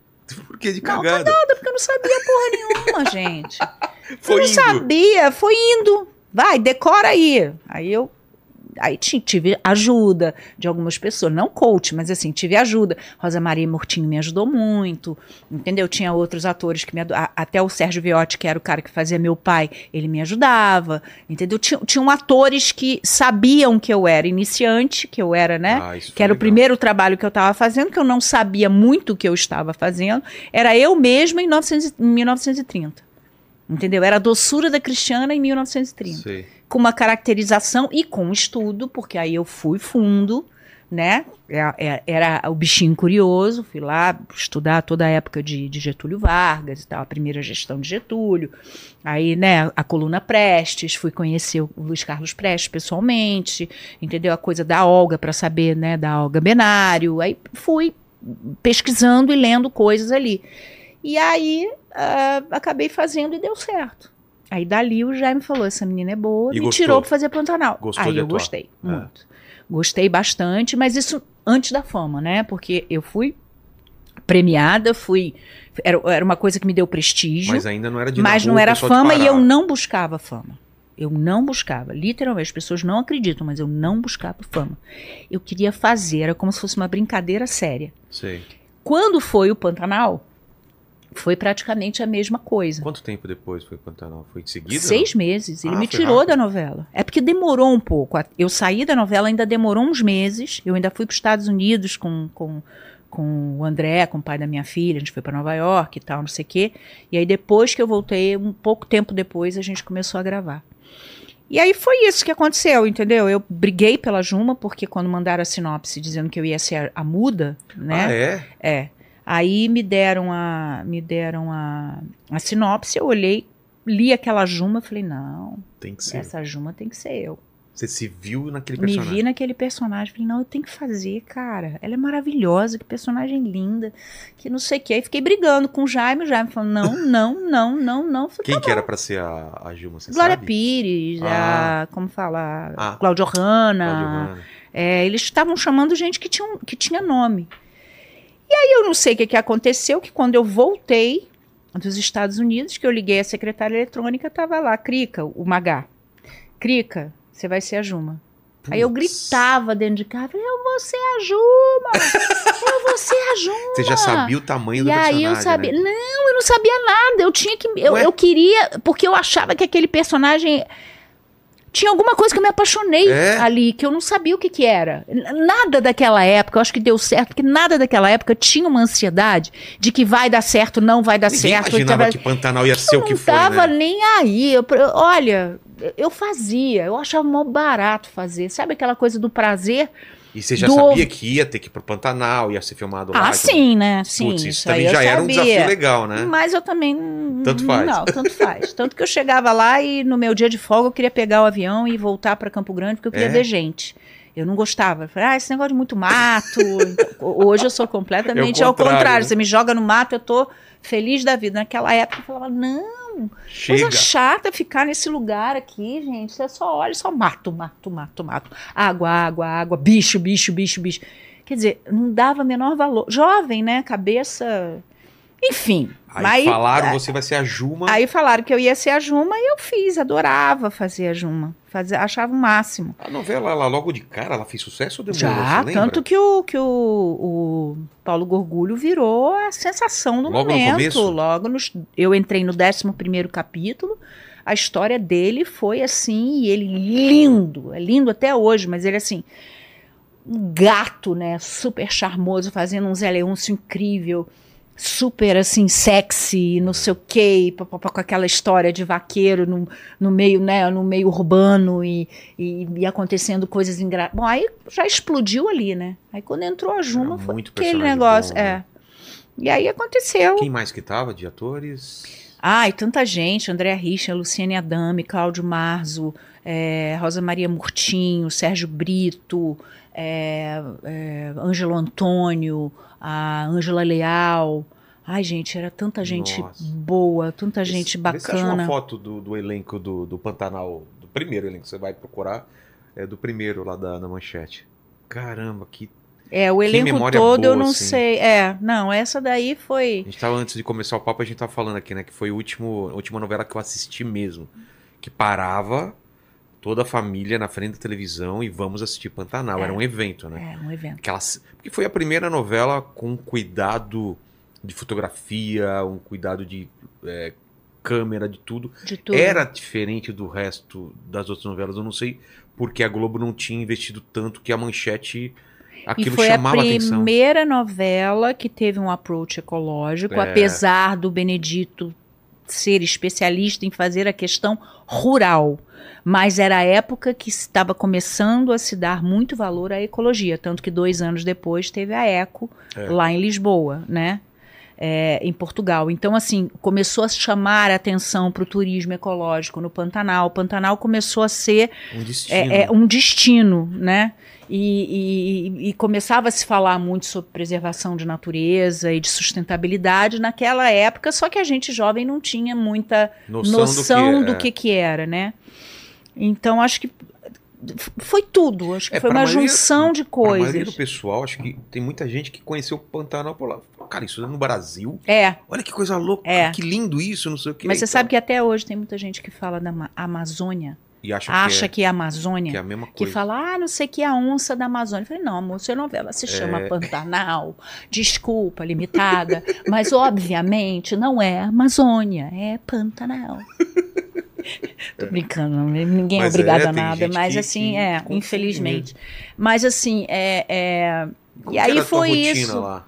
Vocês iam... Ah, eu acordava às 5 horas da manhã, aí repartia meu cabelo no meio, lavava a cara, botava a roupa e ia pro set.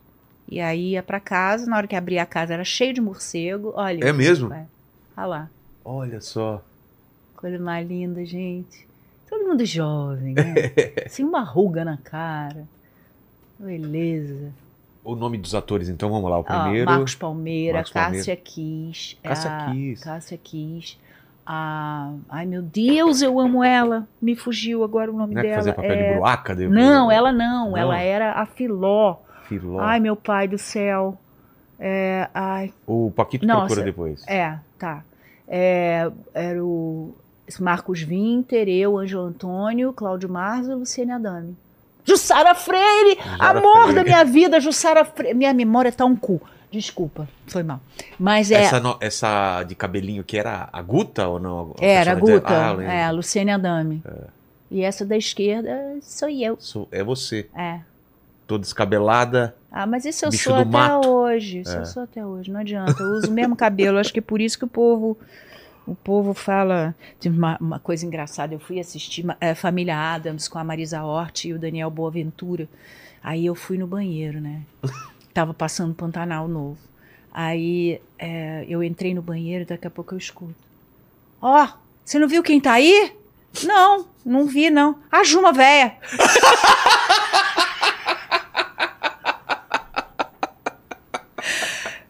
Poderia ter trocado a véia Juma, né? A velha Juma, né? Ah, Juma, Juma velho. véia. Falei, tá, tudo bem, não tem problema, eu vou aceitar, porque É. Isso é verdade. É, velha. isso é verdade, né? A Lannis Guilherme lá fazendo Juma. Ah, Juma véia. A Juma, Aí eu Juma? saí, é, aí eu saí e falei, oi, prazer, Juma véia. Aí ela, não, eu queria dizer o contrário. Eu falei, mas não tem problema. Eu só tô rindo, que é engraçado mesmo, cara. Pi, tem mais café aí? Ela- Será que ela tá A aí? Fabi? É, a Fabi Bi. O, o Tuti que faz pra, pra nós. Também vou querer. Aí, é, eu não sei porque eu entendi Pi, mas não é Bi, é Bi de Fabiana. É. É, ela falou que era a Fabi, gente. Eu, bo- você tá vendo como é que a gente vai ficando velho, vai ficando maluco? Mas chamar Na de Pi, minha tá- cabeça Vamos era chamar- a Aline. Vamos começar a chamar a Fabi de Pi? Não, de É, Pi não, Não, tadinha. Pi. Agora, a partir de Pi. hoje é Pi. Hoje é Pi. Tá Todo mundo bom. tem apelido aqui, menos ela. É verdade. Pi. É a Pi. A Pi, E a gente pronto. coloca o, sim, o Isso, símbolo coloca- do Pi. o símbolo do Isso, Pi isso. lá. É, e aí, foi- de vez em quando tem isso, entendeu? É, Porque assim, eu uso o mesmo cabelo, eu gosto de cabelo grande, né? Quando uma personagem me exige fazer alguma coisa diferente, é, eu faço. Obviamente, pinto cabelo, corto, fico até careca, não tem problema, em prol de uma personagem boa, Sim. né? Mas a Cristiana mesmo gosta do cabelão, entendeu? Então as pessoas, quando me veem na rua, vê que eu tô muito mais velha, mas o olhinho ainda é vesgo, ainda é pequenininho e tal. Isso Eu- nunca foi um problema? De quê? Da, de Da- ser um pouco vesga? Te falaram eu, eu não sou estrábica nem vesga. A questão toda é que eu tenho uma anomalia de uma pele maior que cobre um pedaço do meu do branco do meu olho. É isso? Eu tenho Então você não é geométrica. Não, Você não é vesga? Não, nem estrábica nem vesga. É Nossa. porque eu tenho uma pele maior nesse olho que cobre o branco do meu olho. Eu É não tenho isso? problema nenhum. Problema nenhum. Nossa. Mas, obviamente, se você faz um contraplano, né? Por É. isso que, que você faz um contraplano. É, tá aqui a câmera, eu tô olhando de frente. E o ator tá aqui olhando muito perto de mim, aqui, né? Sei, por trás, é. Aqui por trás, eu vou ficar assim. Porque eu, eu olho muito de perto, aí Entendi. o olho acaba entrando, entendeu? Então ficou esse papo, Mas- ah, vesga, estrábica Mas e tal, ficou mas... charme, né? Hã? Por Acho muito tempo sim. foi, com certeza. Ah, acho que sim, até hoje. Com certeza. Até hoje o povo ainda fala, ah, o bonitinho é seus É. olhos e tal, que são pequenininhos. Eu falei, ah, tá bom. Obrigado, né? é, que bom, né? Que bom. Mas é isso, entendeu? Então, assim, Pantanal foi... E aí foi, foi a primeira vez que você sentiu o sucesso mesmo, assim, esse Nossa, lance aí- de aí andar na rua e tal.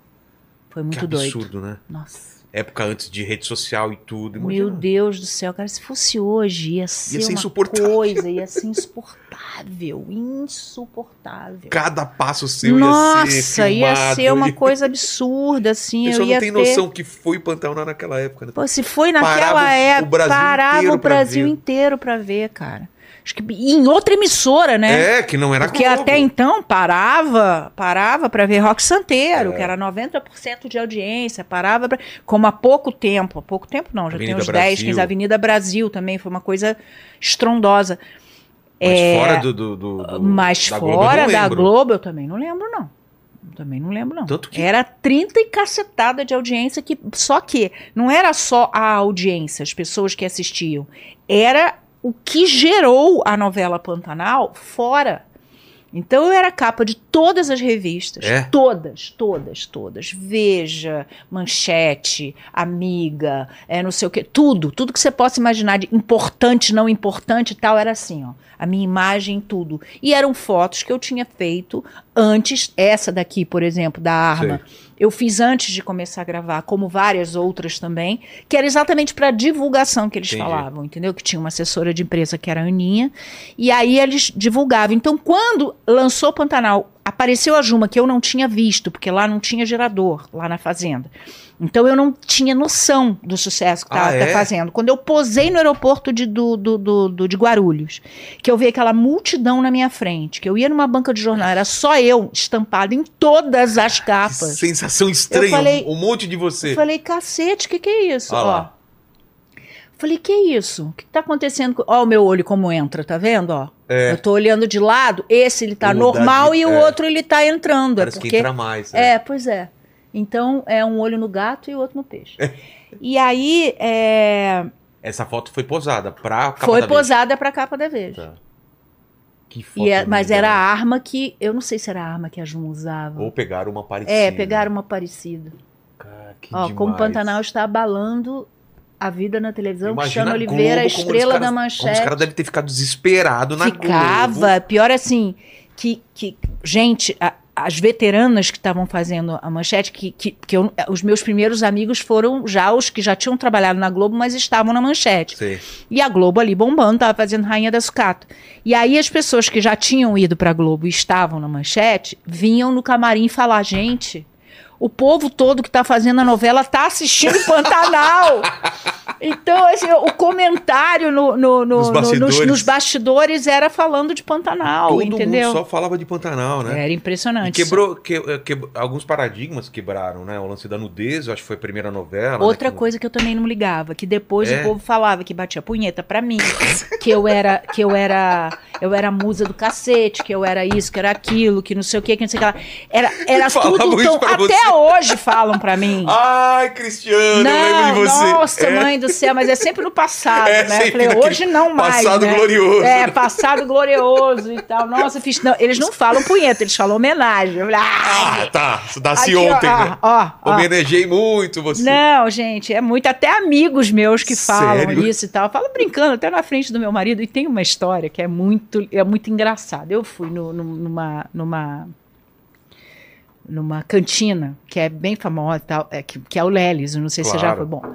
Que aí o, Cantina o seu. Walter, que é o dono e tal, um dos donos, é, seu Walter, eu não o conhe- conhecia e ele apoiava uma peça que eu fazia. E aí, era a primeira vez que eu ia lá, no Lelis. E era um, um grupo de pessoas do teatro e tal. Aí daqui a pouco eu passei na frente do seu Walter, o seu Walter falou assim: Oi, Paola, tudo bem?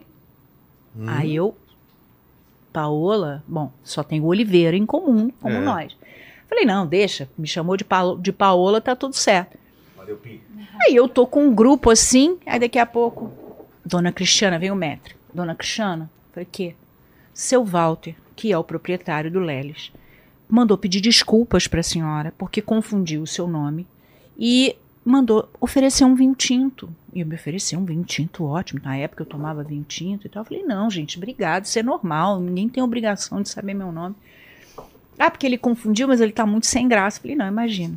Aí daqui a pouco chega ele no meu ouvido e falou: Posso te contar uma piada escatológica? Eita. Aí eu falei: Ué, pode. Aí ele falou: Aquele cara lá, aquele careca lá, eu olhei pra trás, ele é meu caixa há mais de 20 anos.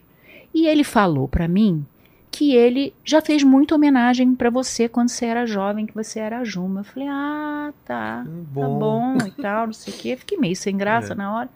Eu falei, tá, na hora eu ri, então meu marido tava do lado. Aí eu cheguei e falei, não, me leva ali pra falar com ele. Aí ele falou, o que que você vai falar? Aí eu falei, oi fulano, tudo bem contigo? Então, seu Walter falou comigo. Ele olhou, abriu um olho desse tamanho e falou assim, seu Walter, pelo amor de Deus, o que que foi que o senhor falou pra ela? falou que você batia a punheta pra mim, sim, que você me homenageava, que não sei o que, que não sei o que lá. Aí falou, falou, falou, e ele assim, Ai, cara roxo e falava assim: Dona Cristiana, a senhora me desculpe. Foi com todo eu respeito." fui com todo respeito. Uma punheta Uma respeitosa. punheta respeitosa, entendeu? Ah, mas era, né? Era Porque, molecada, né? Era molecada, gente. Quando é que ia ter essa chance de ver na TV? Não, e eu super natural ali, com os peitinhos caídos, sabe? De dar de mamar, aquela coisa, né? Era de... na época que você tava. Eu já tinha filho, dado de é. mamar para minha filha, com barriguinha de, de, né, de, de, de quem já foi gordinho, emagreceu, não sei o quê. Sabe, sem postura, sem nada e tal. E aquilo provocava. No... Por quê? Porque não, não tinha Nunca muito. é, não tinha. Era a época.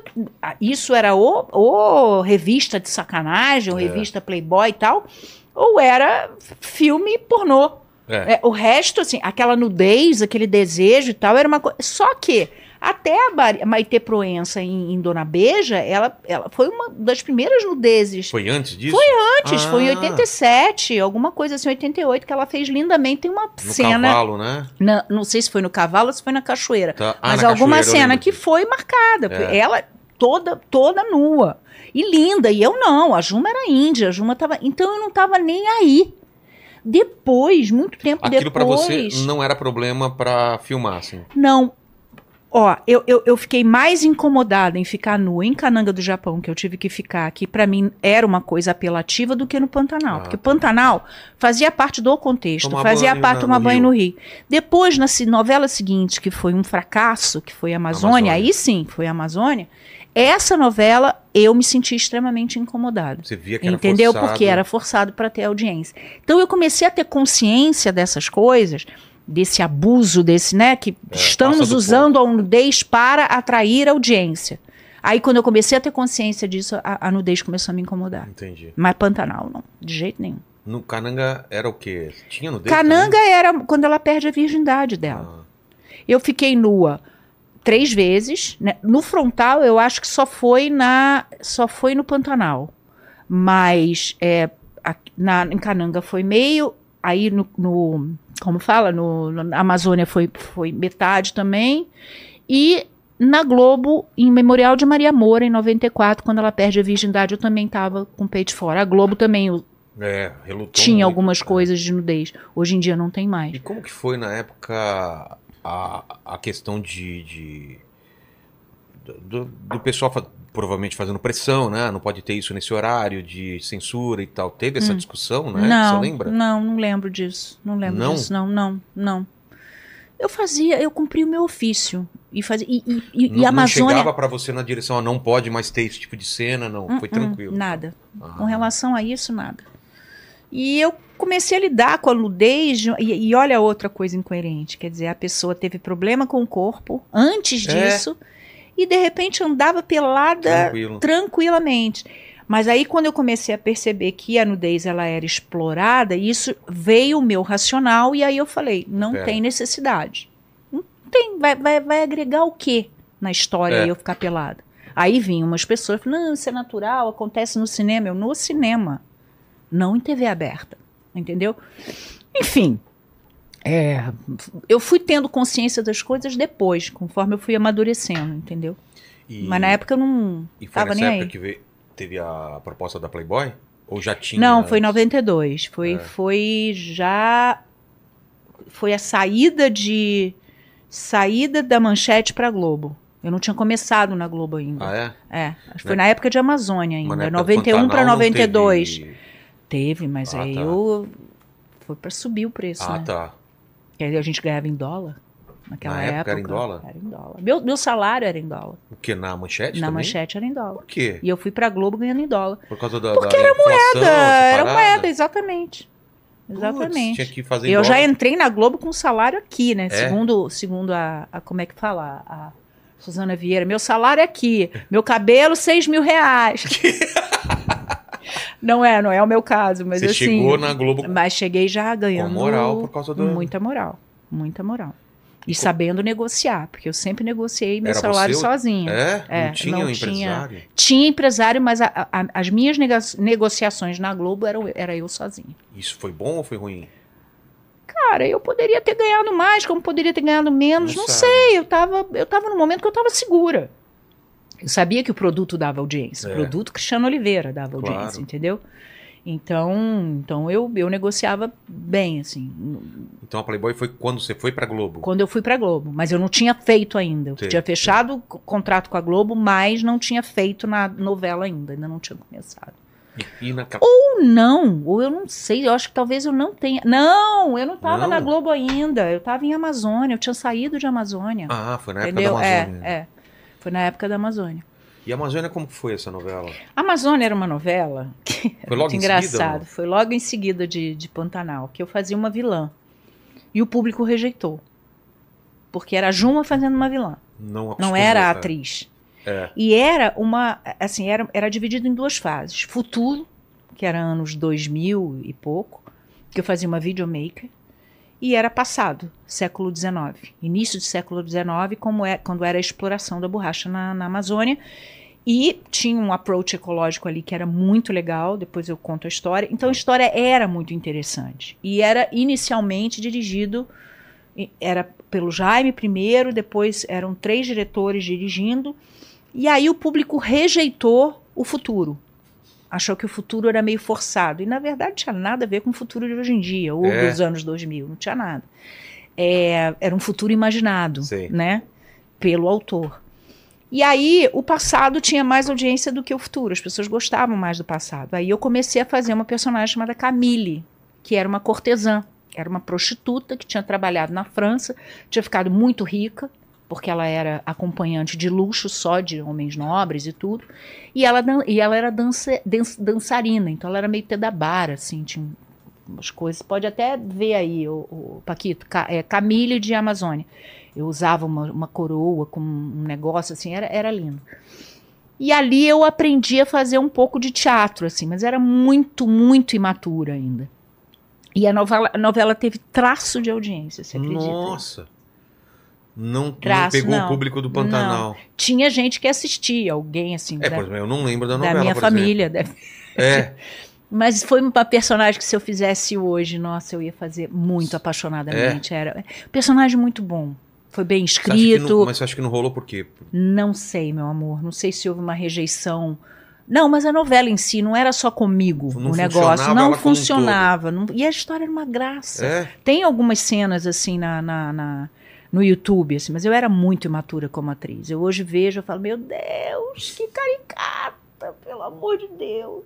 Eu fui aprender teatro mesmo quando eu recebi uma crítica da Glória Pérez, né? É. Quando eu fiz a primeira novela minha na Globo, que ela me deu uma, como dizem os gaúchos, uma puteada, Chegou entendeu? pra você no canto. Chegou pra mim no canto e falou, Crica, você não tá legal. Sério? Aí me deu Bibi Ferreira pra ser minha coach. Porra, Você acredita? Olha isso!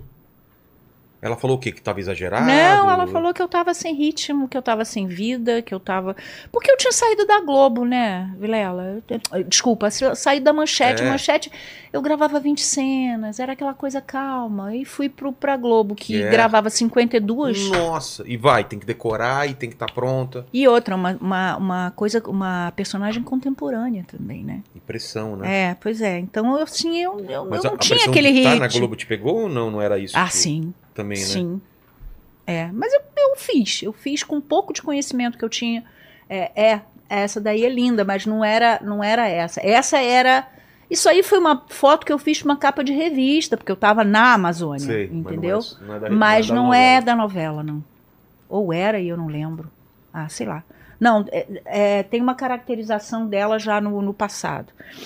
E aí foi isso, entendeu? Aí eu fiz, mas foi legal, porque eu morei quatro meses na Amazônia, em Manaus, entendeu? A gente conheceu a floresta mesmo, sabe? A gente ia muito lá pra dentro. Depois eu fiz o filme dos Trapalhões, que foi lá também. E eu, eu comecei a gostar de mato. É. Aí ali é que eu comecei a dar valor, entendeu? É, quer dizer, tu- tudo que eu vivi, fracasso, é, é, que já tiveram alguns na minha vida, fracasso, sucesso e tal, eu, eu acho que eu vivi sempre do mesmo jeito, sempre muito empolgada. Eu, eu, eu ia feliz trabalhar. E eu sou feliz trabalhando. A primeira vez que você ganhou grana mesmo foi no Pantanal ou foi Foi, depois? foi, foi, foi. Foi no Pelo Pantanal. Pantanal ou pelas coisas que apareceram no porto ah, não, Pantanal? foi, eu ganhei dinheiro mesmo, foi com um comercial, né? É mesmo? É, eu, eu não tinha muito tempo para fazer campanha, mas era assim, eu fechava uma campanha de três meses, era milhão. É. Era. Todo mundo era assim. queria. Todo mundo queria meu personagem fazendo coisa e tal. Então fiz as maiores Tipo o que que você fez, né? campanhas. Fiz Havaiana, fiz Lux, fiz Raider, fiz, é, é, é, fiz Banco, Sei. Banco Nacional, fiz Banco. Todos esses que já faliram. Bamerindos, né? Bamerindo, Você fez? fiz, fiz. Lembra? Olha, pelo amor de Lembra? Deus, Tinha um chamado um Aspa, lembra? Cara, eu, eu, eu, Fez mesbla, né? Aquelas coisas. Não. Mesbla ainda não, mas eu fiz Incol. Incol? Você lembra da Incol? Que Incol faliu também? que que era Na Incol década de mesmo? 80. Eu lembro. Construtora. Ah, é. Que faliu também aquela coisa do Sérgio Nájio. Que nem existe mais. Que nem que caiu pra. Gente, que horror. Você que lembra horror disso? falar isso, lembro. Mas assim, fiz muita coisa. Fazia muita coisa. É muita coisa, assim, tipo, e sempre era estrela, não sei o quê. Mas você era tudo- gastava muito, guardava, Não, eram gastava, conscientes? Eu era muito con- consumista. Sim, aproveita. Aproveitei Aproveitou. tudo na vida que eu pude. É, É, é, me xingo até hoje por isso. Mas assim. mas chegou a comprar imóvel? Sim, Ah, sim, tá. sim, sim. Não, nesse ponto não. Isso aí tá, tá, tá. Eu vivo uma vida tranquila. Tá. Mas eu era muito dinheiro. Você acha que isso E eu meio que me deslumbrei, assim, E- mas eu ia deslumbrei não no sentido de. Não no sentido de ser é, é, é, deslumbrada com os outros. Não é, e escrota tava- com os outros. Nunca na vida. se deslumbrou, tipo, não, isso não vai acabar? Assim, isso não vai acabar nunca. É. Essa sensação acaba. de. Tá É vindo que dinheiro pra acaba, continuar. É, tipo, então era Que sempre. hoje você olha e fala, não, Então é sempre eu entrava numa loja e comprava presente pra todo mundo, É. pagava pra todo mundo e que não sei o que, dividir conta nunca. Sério? Entendeu? Aí pagava pra todo mundo. Aí era aquela família grande e tal, não sei o que, na hora de pagar a conta, não, vou pagar. Não. Deixa Isso comigo. me deu uma sensação de poder que também não foi proposital, porque eu sempre fui muito. As coisas aconteciam comigo, eu não sei se isso era uma ignorância de causa, mas eu fazia pra agradar. Eu fazia de repente para me né, sentir importante. aceitação, né, é, eu precisava livro de aceitação, então eu fazia, mas não, nem não era consciente. Claro que não. Do sentido, vou fazer para que me deem atenção e digam que eu sou o máximo. Você não. fazia. Era e- inconsciente. E via o E resultado. fazia porque eu sempre fui uma pessoa desape- desapegada materialmente, mesmo. Então, se eu tinha, eu ajudava. Ajudei muito amigo, ajudei muito família, ajudei muita instituição. Eu, sabe, assim, ajuda... não sei, não sei. É, inconscientemente eu ajudei muita gente, mas isso por um lado puro e genuíno da Cristiana.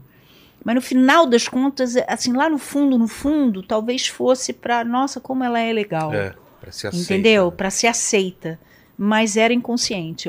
Eu, distante hoje, né, aos 60 anos, e observando essas coisas de fora, é que eu percebo que foi para agradar. Mas fui enganada. Ah, eu imagino. Fui, olha, Assinou. fui enganada, fui, fui ludibriada, fui iludida, fui. Perdeu muito dinheiro assim. Muito dinheiro com gente sacana comigo, com roubo. Muita gente que trabalhava para mim me roubou. Então eu tinha assim. Porque nem tinha tempo pra ver que tava sendo não, roubado, né? não, e eu confiava em todo mundo. Eu era muito ingênua nesse lado, assim, de, de boba, sabe? Sei. Meu marido falava, ele falou, Crica, pelo amor de Deus, você é tão. É, Quando eu- ele me conheceu, a gente já tá junto há seis anos, e eu cresci muito com ele, amadureci muito com ele. Mas eu era meio. Assim, eu fui, eu fui boba, até antes de conhecer ele, eu fui muito boba. Porque as pessoas me enganavam muito fácil.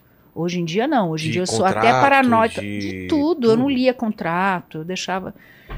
Nossa. Nossa, eu perdi muito dinheiro por, por, por ignorância mesmo, sabe? Assim, por não ligar, por confiar nos outros e achava legal. Achava todo mundo legal. Falava da minha vida para Deus e o mundo, e aí as pessoas falavam mal de mim por trás. Entendeu? Hoje em dia eu sou Outra pessoa, né? Eu sou outra pessoa, mas às vezes eu eu sinto assim, claro, eu sou consciente, eu sou racional muito mais agora do que eu fui antes, mas assim, hoje ninguém me engana. Hoje ninguém mente pra Sim, mim não, atrás, porque eu só- tenho um olhar que eu percebo se a pessoa tá mentindo ou não. Na época eu não tinha esse olhar porque eu também tinha pra ajudar. Entendeu? Eu tinha pra perder, né? Perdi e fala, tá, tá bom. Tá, gente, deu, eu não escroto, vou, tipo, não, afasta, não continua. quero fadiga, né? É. Como diz o negócio lá do Chaves. Isso é porque minhas filhas contam pra mim, É. porque eu não vi. Mas assim, tipo, é, não, deixa pra lá, eu não quero ter dor de cabeça. Aquela coisa também de partilha de bens, de, eu deixava pra pessoa, sabe? Então, assim, perdi. Aí todo mundo pode falar, você foi burra. Mas nesse meio tempo você Você se foi separou não sei o também? quê. ou não? Ah, me separei. Me separei, me separei do pai da minha primeira. É, me o- separei o em primeiro- 1990. É, esse, esse da Alemanha foi o, o pai foi da o tua... primeiro. É. É. eu me separei dele em 1990, na época do Pantanal. Tá. Depois eu me separei do pai da minha filha mais nova, eu separei também aos três anos. Mas fiquei com ele nove. Nove né? anos. É. Então, aí foram relações que deram certo, porque até hoje eu me dou bem com eles, eu não tenho problema nenhum. Tá. É, e, e graças a Deus, os dois foram dois, duas pessoas que não fizeram nada contra Ah, eu mim. falar. assim. Eu já Não- tive, eu não já tive alguns que- abusadores. Ah, é? não, Que não. Chegaram Não, em você teve com... até, mas não, não porque eles queriam. Era porque eu falava, não, gente, deixa aí, tá tudo É? certo. É. Mas não era de interesse. Você, percebia que era interesse, mas tipo... Não, tanto- não, eles não tinham interesse nenhum. Ah, não? Falaram, não, vamos fazer tudo bonitinho. Eu falava, não, deixa, não tem problema nenhum, não. Tem certeza? Tenho, Ah. deixa. A minha filha falava, porra, mãe, você é burra, né? Falava? É, né, tem- tinha gente que falava, você é burra, você não é ignorante, você é burra, porque não aprende com o erro. Putz. Ignorante faz uma vez, entendeu? Não erra mais. Mas você não é burra, você insiste na burrice, insiste no erro.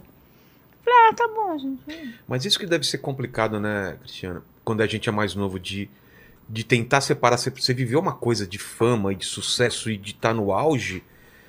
É, Como que você consegue separar, né? Quem tá se aproximando de você porque é interesse, porque não é. Chega um ponto que não tem como, né? É, não tem. Porque é não, muita gente, gente. sem- mal comparando, obviamente, porque a Xuxa, a Xuxa é Xuxa É. até hoje, tudo que aconteceu na vida dela, Exato. de exploração, de gente Você que ela imagina. confiava cegamente. É. Entendeu? E não foi uma, duas, foram várias vezes. Porque é assim. Provoca mesmo interesse. As pessoas querem tirar uma casquinha de você. E te tratam E até hoje eu conheço frente. pessoas que realmente. A importância para eles é dizer que são amigos de famosos. Isso deve dar uma elevação, deve dar uma sensação de poder, sei lá se a serotonina vai lá pro. Eu não sei, mas dá alguma coisa de dizer, meu Deus, eu sou tão importante porque eu sou amigo de fulano. Então tem umas coisas assim que você acha, né? Naquela época eu sei lá, achava que a pessoa gostava de mim porque não percebia, também não tinha tempo para perceber. É. E aí hoje, Hoje não, hoje veria, a pessoa fala, ah, tá fácil, bom. Então, aquele, quando eu comecei a aprender a separar as coisas, quando eu me Como tornei separa? Como empresária, você consegue. Eh, Que idade você tinha? 20 e ai, poucos eu- anos? isso 30? foi assim pra mim até quase os 50, É? de gente me explorando, foi. E você sabia que estava sendo explorado e Não. não ligava? Ah, não, você não, tinha a sabia, menor noção. até Ah, descobrir. tá. até descobrir. Entendeu? De trabalhar, por exemplo, com uma pessoa que tinha uma conta conjunta comigo para pagar minhas despesas, e essa pessoa de repente desaparecer e eu começar a receber carta do Serasa.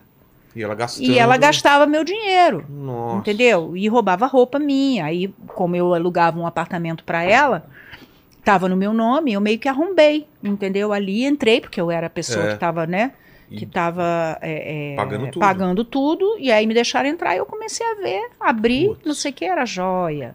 Máquina fotográfica, Nossa, máquina de filmar, todas as minhas coisas de marca que eu comprava e que sumia, e ela acusava outra funcionária Sei. lá de casa. Joia minha, então, meu amor, era um isso, negócio assim Como você que resolveu isso na tua cabeça? Hoje em dia, assim, tipo, você fala, ah, foi ou te dá. Você lembra de, dar um Vilela, negócio. foi. Foi, né? Você falou isso. Não tem que fazer. Foi.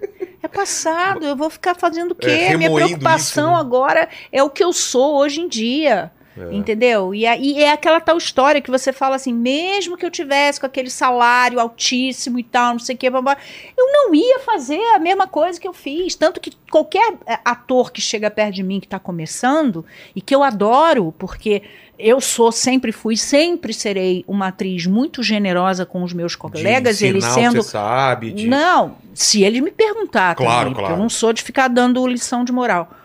É, cara, que, qual é o, o- Não é conselho, mas o que, que você me falaria e tal? Eu falei, cara, guarda seu dinheiro. É. Porque essa é a, a nossa, a nossa profissão ela é extremamente efêmera. O sucesso, sucesso da- vem da mesma forma que ele vai. Eu falo isso para uns, uns youtubers que estão ganhando muito dinheiro. Eu falo, cara, guarda dinheiro. Não, não sei o que, vou aproveitar. Cara, você não sabe se é 5, se são 3, se são 10. Mas sabe qual é o pensamento? Ah, Quando a pessoa não tem consciência da finitude. é. A pessoa acha que vai viver para sempre. Entendeu? E A gente não sabe. Não, e é, a saúde para sempre também. é, a gente não sabe o que, que vai acontecer daqui a segundos. Eu É. posso ter um infarto e posso morrer. E posso viver até os 110 anos. Que isso não se explica. Mas quem tem filho, quem tem neto, quem pensa um pouco no futuro e tal, você quer fazer o teu pé de meia até para poder deixar os seus um pouco mais com- Claro. é, é, confortáveis, não é? Porque eu estimulo é o ganho deles. Eles não sou eu. Eles têm que crescer por eles. Minhas filhas, meu neto, futuros netos que eu tenho e tal. Mas essa, essa sensação de que a vida é hoje, e a vida é hoje, obviamente, que você acaba gastando às vezes o que você não tem, então a tua receita é menor do que sua despesa e tal. Na, ve- na- na frente eu vejo, eu tenho dinheiro que eu não preciso trabalhar mais. Isso inexiste. É. Ou tem alguns exemplos positivos, mas são poucos. Se você vê numa Muito estatística. pouco, é. Então guarda, quer gastar, gasta, mas guarda. Guarda um, um pedaço, investe em imóvel, ise- faz investimentos O pessoal fala que separados. dinheiro não aceita desaforo, e é verdade. Ah, né? não aceita mesmo você não. gasta que nem amor. louco, depois você vai falar. Não, não, não, não. E é tão assim pra faltar. É, eu já quebrei uma vez, eu já aprendi. Não sei se chegou a quebrar e depois teve que. Quebrar, não. Mas já passou Mas já uma passei por que situações. você não passaria se tivesse Porque- guardado. É. Exatamente, gente. É porque, como eu te falei, entendeu? Pô, Eu fiquei 22 anos na Globo ganhando um salário muito É, alto. era pra você. tá De repente era pra sempre, aquilo, né? É. era aquilo e passou a ser zero. Então, E aí como é que você faz? Se você não, se você não vai, é, é, é, se você não tem aquela gordura que você, né, que você, você se pô, fode. que nem a pandemia, né? É, pois Vem é, pandemia, exatamente. qualquer Muita coisa gente que não tinha passou gordura, fome é. e tal, não sei o quê. Mas eu sempre fui, como eu te falei, empreendedora. Entendi. Então eu sempre tinha meus, meus outras negócios, coisas. outras coisas que me davam dinheiro para eu poder viver bem, entendeu? Eu não vivo de luxo, porque eu não gosto de luxo, mas eu vivo muito bem. E outra, sou extremamente grata a tudo que eu tenho. Porque eu sou do copo cheio, eu não sou do metade do copo vazio. Isso, isso é o de bom que amadurecimento dá pra gente. É o nosso olhar que a gente tem pra vida, é o Então, nosso olhar que a gente tem concordo, pro mundo. Concordo. Entendeu? E, e- e isso dá envelhecer, perder a saúde e não Eu sei o vejo quê. você contando dos golpes e da- das coisas, eu vejo mais você contando como uma coisa boa do que ruim. Porque você pode ficar amargurado pelo resto da vida de todo mundo que te passou para trás. Eu não tenho Ou você pode falar, não, cara, eles, eles se ferraram e eu tô aqui ainda de pé, né? Eu tô, eu tô aqui, eu É. tô bem, eu tô com, saúde, saúde, né? entendeu? Então, mas é aquela coisa, te magoa de falar, porra. É, cada um vai ter que conviver. Que pessoas vão ter que necessidade- com isso. É, e que necessidade tem? Sabe, com que nem eu ouvi dessa, dessa ex-funcionária minha. Porra, por que, que você fez isso quando eu consegui falar com ela? E ela, Ela falou, porque eu queria ser você. putz, Porque porque eu não tinha capacidade de conquistar as coisas como você conquistava. Porque eu te admirava tanto que eu queria ser você. Ou alguma coisa parecida, Sei, sei. né? Não exatamente esse, essa maneira de falar. Ou então, pessoa de ser falsa comigo, eu sei que a pessoa está sendo falsa. E, e manter a relação com aquela pessoa, assim, porque ficava na dúvida se. Não o caso dessa funcionária, mas de outros, outros funcionários que trabalhavam comigo, que era assim. Sabia que estava sendo falso, sabia que estava exagerando, sabia que estava puxando meu saco. putz. Entendeu? Então, assim. É, eu hoje eu acho que eu sou muito mais feliz do que eu sou, do que eu fui quando eu era jovem, porque eu não tinha essa visão. Mas rancor eu nunca guardei de ninguém. Se eu encontrar qualquer pessoa como a mãe de um ex meu, que eu encontrei recentemente, até no meu espetáculo, É. né? Que ela falou, oi, eu sou a mãe de fulano e tal, não sei o quê. Você me perdoa? Eu falei, perdoar o quê? Ela falou as coisas que eu te falei. E eu lembro que ela Ah. falou. É. Assim, foram situações desagradáveis. Eu falei, imagina, já passou, gente. Coisas pesadas Isso. Foram pessoas. Mas a Mas você vê circunstância. como ela guardou, né? Ela guardou porque a mágoa fica pra É. quem faz, entendeu? Então eu tenho situações de pessoas que sem querer eu magoei e que até hoje eu tenho vontade. Ou a pessoa fala, ah, esquece, ou a pessoa não fala mais comigo. Depende de como ela enxerga. E na minha peça fala uma coisa que eu acho muito bacana. Quanto tempo a gente passou senti- sentindo raiva um do outro? É, É muito tempo de vida que você perde guardando rancor. perde mesmo. Mas tem pessoas que não perdoam. E às vezes não se perdoam É. também, né? Tem isso. É, falam que, que, que isso é como você tomar um veneno esperando que outra pessoa morra, né? Esse rancor. A pessoa às vezes não tá nem aí.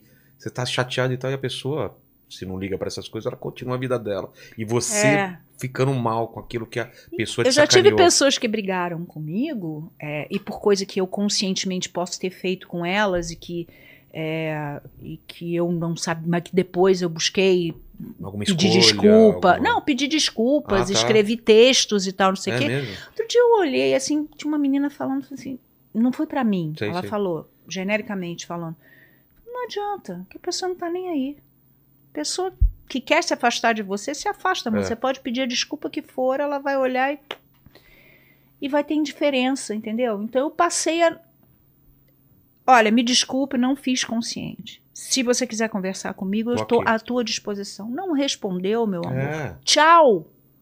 Tchau. Vai cuidar da tua vida. Não faço questão mais da sua presença.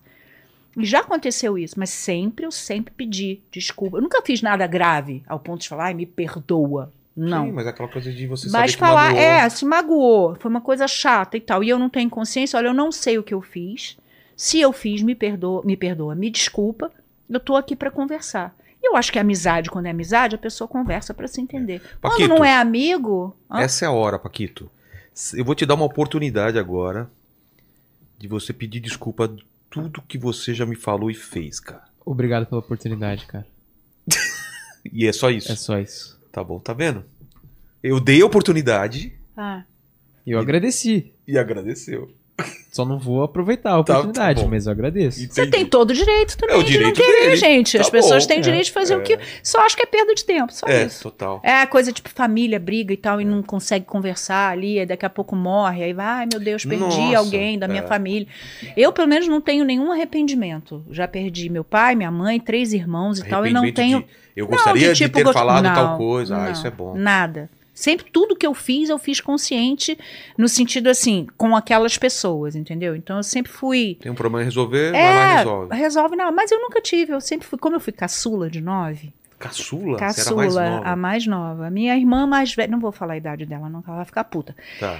Mas, assim, é, é, a- as minhas irmãs que, que faleceram eram muito próximas de mim. E eu sei que eu aproveitei o máximo que eu pude. Até o último momento eu Poxa, aproveitei. legal. entendeu? Meu pai, minha mãe, eu aproveitei o máximo que eu pude.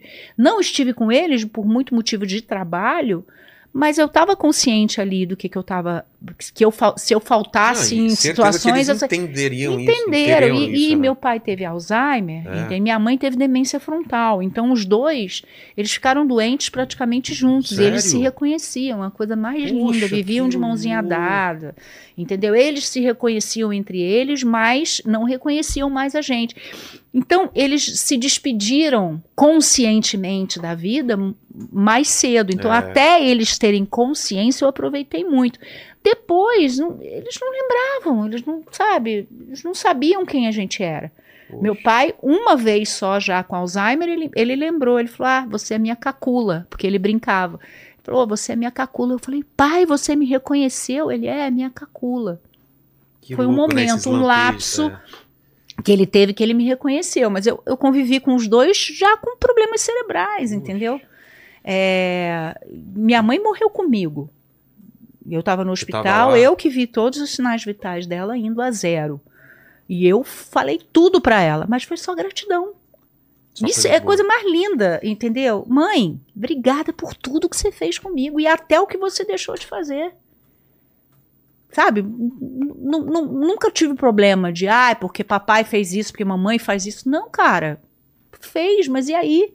Deve ter muita coisa em mim que, de repente, alguma coisa, defeito, ou, ou minha mãe e meu pai fizeram com negócio de gordofobia, ou, ou de repente me botaram numa situação em que minha autoestima foi muito baixa e que Mas você eu é é- sobrevivi, é, você é cara. quem é por causa deles. E né? eu sobrevivi, É. sabe? Eu passei a cuidar dos meus problemas também. Então, assim, é muito legal você não ter arrependimento. É, Por que, que mulher bota cílio, gente? Descolou tá essa saindo? merda. Tá. a gente quer ficar mais bonita, mas não. Aí é isso, entendeu? Então, assim, com a minha irmã também, que era minha melhor amiga, morreu aos 59 anos. Eu, quando fiz 60, eu dediquei a ela, porque ela morreu um mês antes da festa dela de 60. Nossa. Ela até um determinado momento ela achava que ela ia viver. Eu fiquei com ela até o último segundo. Entendeu? Conversando. Tanto que eu lembro que eu dei na, ela já no hospital, já bem fraquinha e tal, não sei o que, eu abracei ela na cama, peguei ela, enchi ela de beijo, aí ela olhou e falou assim pra mim: "É muito ruim perder quem você ama". Aí eu cheguei e falei assim: "O que que você tá falando, Beatriz?" Ela falou: "Crica, você sabe muito bem do que eu tô falando". Puxa. Isso me marcou. Por quê? Naquele momento ela sabia que ia morrer. Entendeu? E eu sabia que ela ia morrer. Mas eu não conseguia. é, é, Externar isso. né? não. E ela, Eu ainda dando. e ela falou, tipo, te tirando esse peso. Entendeu? E foi tudo muito rápido. Muito rápido. Ela morreu muito rápido. E minha outra irmã ainda sobreviveu 16 anos. E morreu com 49. E eu tive com ela um dia antes dela morrer, aqui no Einstein. E também achando que ela ia viver, mas o médico falou: ela só tem no máximo seis, seis meses de vida. Dois dias ela morreu. E meu pai e minha mãe morreram de velhice, morreram É. dormindo, não sentiram dor, que eu acho que é a melhor morte que existe, entendeu? Exato. Mas o que, voltando à história, é, é, é muito bacana você ter gratidão pela pessoa. Quando ela vai embora, você fala, obrigada por tudo que você me ensinou. E não guardar essa mágoa. É muito ruim você carregar, pô, a pessoa morreu, eu podia ter pedido desculpa. A É. pessoa morreu e eu fico. Não, não faça É isso. isso é uma coisa que jovem é, é muito doido, né? Porque jovem não escuta a gente. A gente é velho, é caquético, é, não mas sei o quê, bababá. Deixa eu pelo menos viver. uma coisa, né? Não, não deixa problema pra resolver porque você não tem noção se aquela pessoa foi embora e você carregar isso, né? É, pois é. é Tipo, aproveita a tua vida que. Guarda teu dinheiro, aproveita a tua vida. É. Porque a gente não sabe quanto tempo a gente vai ter, então tem que aproveitar. E eu sou de ajoelhar, de botar meus joelhos no chão para agradecer 60 anos muito bem vividos. Eu viajei, eu namorei, eu, eu, eu, eu comprei, eu, eu, eu visitei lugares, eu nossa, foi tanta coisa boa que eu só Mudou tenho a agradecer. Mudei de opinião, cresci, entendeu? Mudei muita É. coisa. Então, assim, quando as pessoas me chamam, ah, porque tá velha. Meu amor, graças a Deus, eu Tem tô que não tem- velha, porque Tem não gente que tem. não tem nem essa experiência de envelhecer. Pois né? é, que coisa boa, né? É. Porque quem tá velho tá vivo. É. Então, é isso. A vida E- é essa. E Cristiano, você t- tava falando dos seus casamentos. Eu lembro que na época saiu muito. Eu não sei o quanto é de verdade. Que você tava com, com o William, né? O, o Rafael William. Rafael Vocês William, namoraram sim, mesmo? Namoramos um Ah, ano tá. e oito meses. um Foi na época do meses. Pantanal? Foi, cara. Foi, Olha que louca. E foi um, um Nossa, negócio foi que todo um mundo falou, né? Boom, foi um boom, foi um negócio assim que ninguém acreditava. E naquela época, é, eu tinha 26 anos. Eu tinha 26 anos e ele tinha 17. É. Ele fala por aí que é 15, 24, mas não, não foi. É, eu era. Eu tinha. Assim, eu, eu, eu saí da adolescência, porque a adolescência foi aquele período que eu engordei muito. Sei. Então, da adolescência para a idade adulta, ficou um buraco da adolescência. Você não teve Que eu não adolescência vivi, normal. eu não tive é, porque eu era rejeitada, É. eu era gorda e tal.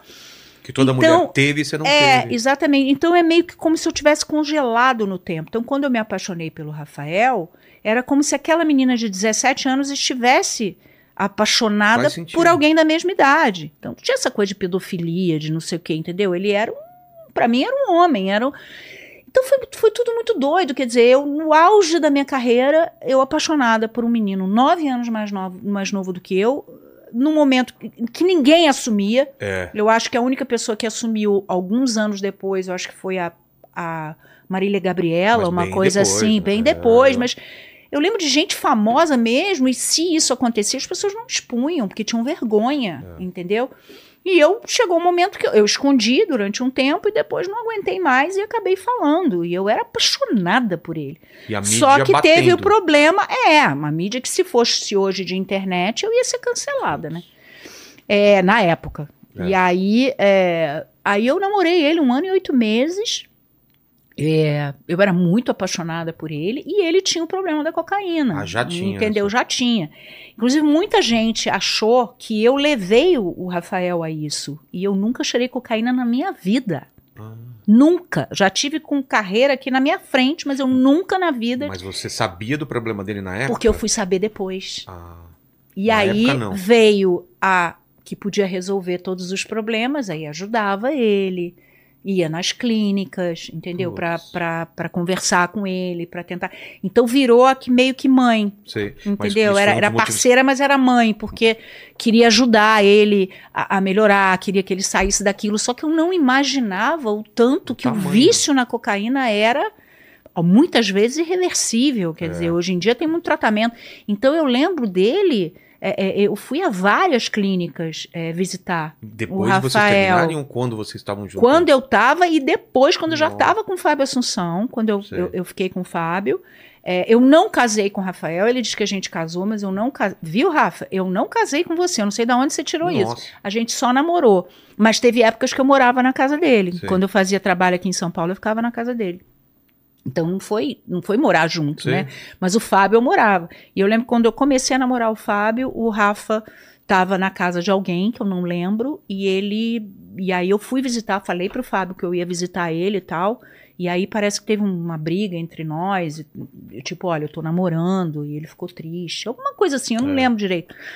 E aí foi isso. Aí, graças a Deus, ele se recuperou, ele também tem uma história de vida muito pesada, doída, né? Ele Muitas fala, Ele fala que passagens. perdeu, sei lá, 11 anos. Ele fala, eu perdi 11 anos da minha vida. Não sei quanto tempo durou, mas ele É, fala. mas hoje ele não, não, não é uma pessoa que faz. Ele deve ter, ele deve ajudar muita Claro, gente, né? muita gente. Em situações assim. Então, então foi isso. Aí a última vez que eu encontrei foi na, na estreia de um filme que que sentou o Sérgio, meu marido, eu, o, a Aline, mulher dele, e, e o Rafa. Foi a primeira vez que eu o encontrei. Ah, tinha encontrado também, uma vez ele foi me entrevistar. E eu tenho isso super bem resolvido. Acho que É. as pessoas é que precisam disso para poder fazer críticas, para poder falar alguma coisa. Isso já tem 35 anos. Nossa. É uma vida. Por que, que as pessoas precisam trazer isso para o momento presente para ter um buraco para dizer ela não é perfeito, ele não é perfeito. E na época as pessoas falavam: essa mulher deve ser maluca, deve ser doente da cabeça. Porque, por Porque eu, causa da como uma mulher linda, Ah, tá. uma mulher famosa, rica, está namorando um moleque do polegar que tinha outro tipo de funk e tal, que, não sei- que me odiavam, né? Ah, é, Porque, as fãs é. deviam te odiar também, porque era. Ele era mais baixo do que eu. É, não, é- ainda É. é, né? Eu tinha 1,76m e eu acho que eu sempre gostei de baixinho, porque o pai da minha filha, Rafaela, Também. tinha 1,68m. Eu era 8 centímetros, eu casando com ele era a coisa mais engraçada do mundo, uma diferença assim. Mas Se foda-se, nunca salto ainda. não, não ligava ligava isso, pra- entendeu? Então, assim, foi um negócio que eu não sei se isso acontecesse hoje em dia, é, o, o que aconteceria com a internet. Será? Eu acho que Será que seria hoje em dia um... não seria menos.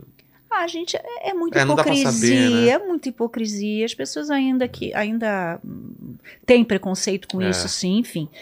Aí, ah, aí foi isso, Mas, mas, assim, disso, é, é isso mesmo. Você falou, nossa, a mulher mais bonita, mais desejada, famosa, rica. Com, você poderia escolher qualquer pessoa, escolheu ele. Pra você ver como. nossa, com um moleque magrinho, baixinho, nada a ver com ela, ela um mulherão e tal, era, não era amor, era paixão. era pa- é é diferente, né? bem diferente, bem diferente. Paixão é uma coisa que você não controla e amor é uma coisa tranquila, você acha? é, é, claro, É isso, é né? claro. Não, eu, Amor é uma coisa que. paixão é uma coisa que tá, te dá muita endorfina, é maravilhoso e tal, mas você, ai, fica viciado e, e você perde tempo também, porque Pô, É aquela coisa do coração. Por um lado é bom, mas ela, né, diz que paixão dura dois anos, depois disso É. ou fica ou vai embora. Eu fui uma mulher muito apaixonada, É? mas eu acho que me fez muito mal. Não sei, a paixão me fez mal. Me Porque fazia bem fazia- aquele momento, mas não, eu fazia tomar decisões muito intempestivamente, entendeu? É tão bom você ter o amor, tenho sorte de um amor tranquilo, é, então, sabe? eu, eu, depois de ficar muito apaixonado também, depois de um tempo, eu falei, cara, eu só quero tranquilidade. Meu Deus quero do alguma coisa que- céu. Seja tranquilo, sem estresse, sem ciúme, sem nada, só tranquilo, assim, sabe? É. Porque é tão bom isso, né? Nossa, é o Só que eu quando você é sinto. mais o, novo, o não, amor, quer- o homem da minha vida é o homem que eu estou agora, que é o Sérgio. Esse eu quero envelhecer junto. E é um amor tão bom, ele é um amor tão gostoso, um amor tão equilibrado, sabe? A gente é mega ultra parceiro, ele é um cara que, que, que me deixa levar minha vida, eu deixo ele levar a vida dele também. A gente, a gente, eu tenho minha casa no Rio, ele tem aqui em São Paulo, eu fico com ele um tempo, daqui a pouco eu vou pro Rio, fico lá, né, um tempo no Rio de Janeiro e tal. A gente tem essa é, é- é um companheirismo, é uma parceria. Então, eu não quero mais nada na minha vida, Só sabe? tranquilidade. Só tranquilidade. Fala pra ele, você tem que sair da sua zona de conforto. Pô, eu demorei tanto pra chegar nessa zona de Não, conforto. amor, que sair da zona de conforto, me deixa aqui com ela, que tá tão Os coaches, bom. Saia da sua zona de conforto. Só fala que é isso que não chegou na zona de conforto. Meu é Deus bom, do né? céu, gente. Já saia da zona de conforto, fala pra jovem, né? Ou até É. pra alguém que é muito prostrado, que fica procrastinando e tal, não sei o quê, mas que não é o meu caso, porque a última coisa na vida que eu certeza. faço é procrastinar. E quando e eu tenho uma preguiça e tenho um estado de conforto absolutamente consciente, porque eu quero ter aquele momento. Eu não quero sair daquele lugar, entendeu? Então, Você é caseira? é, eu amo ficar em casa. Não tô te falando da solitude, cara. Eu também adoro ficar em Entendeu? Eu casa. adoro. Você bota uma série, um um dorama pra eu trabalho que assistir, eu que é a coisa trabalho em mais casa. boba. Pois é, desceu com a cara de sono, que acabou de acordar, tomou É, um banho. aqui. Tá aqui, olha que maravilha isso. É, eu Cê- eu cê- mexo no meu estado de conforto como atriz. Sim. Aí eu. E, e também nos, nos, negócios, né? É. Porque tudo isso a gente precisa, porque a competição é acirrada, né? cima. Ainda mais com a área que eu mexo, que é beleza.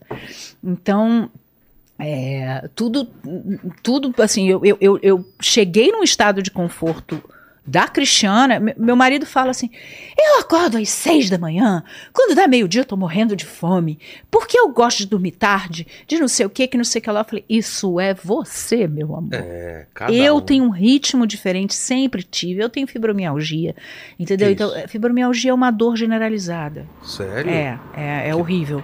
E aí, É, eu- que é isso, o ar que gente? ele ligou agora. Daqui a pouco ele É, é, é uma dor generalizada. Eu a- acho que tem muita gente que tem isso, assim. Eu, por exemplo, anteontem eu tive uma crise. É tanta dor no corpo que você não consegue levantar. Nossa. E você não sabe o que, que é. Você não sabe o que, que é. É- é- A Dor fibromialgia, muscular? tudo. Dói os ossos, Trava? dá, tra- trava tudo. E, é- e dói. E nada fica bom. Desde entendeu? quando você tem isso? Desde os 20 anos. E o que que é? A- É genético? Cara, é- eu não sei. Eu não sei. Sei que eu tenho. Não, tem anti-inflamatório, tem coisa, mas você tem que aprender a conviver com ela. É uma Putz. doença. Então, assim, eu, eu tenho uma coisa que quando eu tô em crise e tal, o Sérgio até fala, ele falou, pô, amor, você tá sempre com uma dor. Eu falei, mas não é porque É. eu quero. Infelizmente, isso é um problema meu. É um problema do meu O que, organismo. você faz? Você fica quietinha? Eu fico num canto? quieta, quieta. Por exemplo, a minha dor no braço, né? Eu tava com uma dor no braço anteontem que eu falava, da onde vem essa dor? E era uma dor insuportável, porque aí dá um mal-estar, Sei. sabe? E uma não é uma dor no braço porque eu tô infartando, é uma dor que você não sabe o que que é. Aí dói tudo, eu tenho cinco hérnias. Tanto faz você tá disco. deitado em pé. É, não, não, não, eu não consigo levantar da cama. Sério? Então, hoje em dia, eu preciso descansar, que eu falei que eu, que eu adoro dormir. Não é dormir, é descansar. Porque aí eu acordo melhor. Ah, Só tá. que eu sou a pessoa que, mesmo com dor, eu saio de casa. Eu tenho o meu momento de preguiça consciente, que eu falo, não estou afim de sair, não estou afim de levantar, deixa eu ficar quieta aqui. E tem um momento que, mesmo com a dor, eu sempre estou com uma dor em algum lugar. Eu tô com você aqui, eu tô com dor no pescoço. Sério? Eu tô com dor na barriga. Mas aí, barriga que eu digo, aí é um pouco da abdominal também, né? Porque eu sou viciada na abdominal, no abdominal. Então, assim. Mas não é cólica. Hã? Não é- Não, que cólica? Já tô na menopausa há oito anos. Não tem nem. Dor na barriga, porque eu acho que eu faço tanto abdominal que aí eu acho que é muscular ah, tá. mesmo. Tem a ver com... Mas eu mesmo cansada, mesmo com preguiça, mesmo com dor no corpo todo, eu levanto, tomo meu café e desço pra academia pra Sério? fazer. Eu não deixo. E outro dia quase que chegaram pra mim, eu, eu, eu- enfim, eu, eu tive uma consultoria de negócio de internet que eu não sei mexer muito. Tá. Aí a pessoa falou, Cris, fala sobre as coisas que você que você gosta, co- coisa que eu tô falando contigo Sei, aqui, sei. a pessoa falou, pô, fala na internet e tal. E eu não gosto muito, sabe? Não sou contra nem a favor, muito antes pelo contrário. Mas aí eu falei, sabe o que eu vou fazer? Eu acho que eu vou falar sobre a minha sensação de vitória, de mesmo eu com dor, É. mesmo eu cansada, mesmo eu sem ânimo nenhum, eu faz. vou lá e faço. E o- como que acontece? Porque, né, eu faço aeróbico e depois eu faço a musculação, que é absolutamente necessária, ainda mais na minha idade. Então, é, é, e eu vou e eu me sinto bem depois. Eu me sinto melhor, mais disposta e tal. E muita gente tem preguiça de fazer porque se deixa levar pra, pela preguiça e não supera essa preguiça. E as minhas filhas, elas falam, mãe, você é admirável. Porque às vezes, ah, eu tô uma semana sem malhar. Por que, que você tá uma semana? Ah, porque eu tô com preguiça. Eu falei, eu, mesmo com preguiça eu vou. E sempre foi assim, Sempre. sempre. Porque eu sei que eu posso superar alguma coisa, entendeu? E a mesma coisa de comer. Eu não como glúten, eu sou celíaca, eu não como leite nem lactose. Eu, às vezes, juro por Deus, me dá vontade de chorar quando eu vejo um pão. Sério? De É, um pão de. Um pão, pão de. né, de. Esse pão francês quentinho e tal. Sim. Quando eu vejo, eu tô com lágrima caindo Nossa. de desejo. Mas eu sei que vai me fazer mal. E eu posso me sentir mal. Eu posso tomar remédio para me proteger, que já existe, né? É? Remédio que ajuda né, a falta da enzima, é, coloca essa enzima para digerir melhor o glúten. Eu não sou celíaca 100%, eu sou 80%. Mas eu olho e falo, cara, eu vou passar mal, eu vou sentir dor, eu vou fazer isso, meu intestino vai doer, não sei o que, não sei o que lá. Tá. Aí me afasto. Procuro evitar de estar ali. Às vezes eu como um negócio, adoro creminho. Meu marido fala, você ama creminho. Tudo teu tem cre- creminho. O quê? De comida? Tipo, antigamente, quando eu podia comer, ou não podia, mas comia, é uma massa quatro queijos. Ah, Era o meu tá. prato preferido. Hoje eu não posso, tem que ser com queijo vegetal. Entendi. Então, eu vejo alguma coisa com creminho, E se você assim. comer, você passa aí eu mal. passo. Principalmente pela intolerância de lactose. Sei. Mas eu já sei o futuro. Eu já sei o que, que eu vou me sentir. Se eu vou me sentir bem, perfeito, que nem bebida. Já fui de encher as cachaça. Cachaça não, que eu não bebo cachaça, mas, Mas assim. de beber muito. De beber muito, assim. De beber de dormir às 8 horas da manhã. Mais jovem, obviamente. Hoje em dia eu sei que eu vou passar mal. Então eu não vou beber. Nem porque eu não tenho idade mais para beber. E também, mesmo que eu pudesse, eu não beberia. Então não tem vontade. E não tem vontade. Eu sei o meu limite. Então eu sei que eu posso parar. Eu sei que eu vou ficar enjoada. Eu sei que eu vou ficar Na depressiva. época, na época da Alemanha, você tomava? lá? Não, eu fui beber quase aos 50. Não, eu comecei a beber aos 40 Sério? anos. Nossa! Aos 40 anos. Por causa de um ex que era jogador de futebol. Por quê? Que bebia ah, porque ele bebia... Ah, tá. E aí, bebe aí, bebe, Bebe aí. aí, Aí, aí comecei como com a cervejinha doce, tipo mouse beer, Sei. entendeu? Daqui a pouco passou aquele lambrusco, que é aquele vinho que, que, é- que é doce. Aqui é docinho. E foi, não, daqui a pouco começou. Nossa, né? passou na a época da Alemanha sem beber cerveja. Ela- Nada. Eu, falo porque fui também a não bebo Oktoberfest. Mas minha mulher lá, ela, não, ela adora cerveja, falou que lá era o lugar. assim. Gente, eu era cervejeira. É? Até descobrir essa história do glúten, eu era cervejeira. Poxa, E aí não pode, né? Não. Mas não tem. Eu perdi 12 quilos depois que eu parei de comer glúten. Nossa. Eu tava bem gordinha Eu antes, acho assim. que eu tô com algum problema também, porque quando eu como pizza, pão, agora eu tô passando mal e minha mulher falou: vai fazer exame que deve ter alguma Pode ser, É, pode né? ser. Porque faz mal. É, o glúten inflama você inteiro. Branca, não, né? isso. Não, isso aí é só o tal do pão francês. Sabe que qual é o pão que eu. Sabe qual é o pão que eu sou. Meu, é pão de cará. Não sei se já comeu pão Não, de cará. não. Nossa! Já comeu, Paquito? Lá em Santos tem um. Nunca comi. Pão de Pão de cará. O que, que é cará? Então, eu não sei. É um pão lá que é típico de Santos, que é demais. Eu vejo que quando eu vou lá na casa dos minha- meus pais moram em Santos. Eu vou lá, eles já compram pão de cará, meu. Aquilo é demais. Manteiguinha derretendo. Ah, Mas... para. Vamos Para. mudar quer que eu assunto, comece né? a ficar deprimida aqui? Qual- mas o- qual é a tua principal comida hoje em dia? Você pode comer que você Como de gosta? tudo, como de tudo. Ah, o prato que mais É. me atrai é arroz, feijão, batata frita, ovo e um filezinho bem macio. Ah, é? É, farofa não posso. Lá na época então- do Pantanal era bo- é de boa de comer? Ou... Sim, porque eu era jovem, né? O organismo Não, da gente vai ficando assim. Era... Ah, eu comia e voltava sempre de lá, sempre dois, três quilos mais gorda. Tem uma coisa Mais que gorda não, menos magra, Menos porque eu era um magra. fiapo. é... O que, que você lembra de lá de alguma coisa Ah, bem é. diferente assim Ah, era carne de cateto, que é aquele porco pequeno Ah, que tá. tem, porco selvagem. Era pacu, que era peixe. Era caldo de piranha. Bom? Bom, muito bom. Arroz carreteiro. É, Pô, então comida Ah, boa. era comida muito boa. Era, mas era comida, Tinha- comida mesmo, Não né? tinha perigo de jacaré lá pra aqueles lados lá? Ou de algum animal perigoso? Amigo, eu vou te dizer que o jacaré, é, eu me acostumei com o jacaré. Porque tinha. Porque tinha demais. Eu cheguei a contar 23 na quê? prainha. é. E você dentro da água? É, Eu pisava, eles entravam. E aí? Não, e aí nada. Era pior, era o lambari que ficava mordendo minha bunda nas Ah, cenas para. Mordendo assim? É, mordendo. O lambari você entra assim, ele vai atrás de qualquer coisinha. Se tiver um, um machucadinho no canto, não sei o que, vai ele vai. pegando. Aí ficava. E Aí no meio da cena, assim, eu te amo, juventude. E o lambari E o lambari mordendo a porra da minha bunda. Daqui a pouco ele, eu te amo, Ju... Juma. Ai. Cara, o, ja- o jacaré, às vezes, aqui, o lambari Para com incomodava isso, mais. jacaré. É. Você vendo o jacaré e filma. É, mas assim, a única vez que eu fiquei em pânico que eu ia perder minha mão foi quando eu tava numa cena, essa tem na internet, tava numa cena limpando um peixe, a Juma limpando um peixe, com as duas pernas atravessadas assim. Como assim atravessada? Atravessada, era, um, era, um, era tipo um deckzinho, mas era só um pedaço de madeira. Ah, você e a montada. perna montada Tá. aqui, limpando o peixe. Aquele jeito da Juma, né? Sei, Ficar sei. de perna aberta.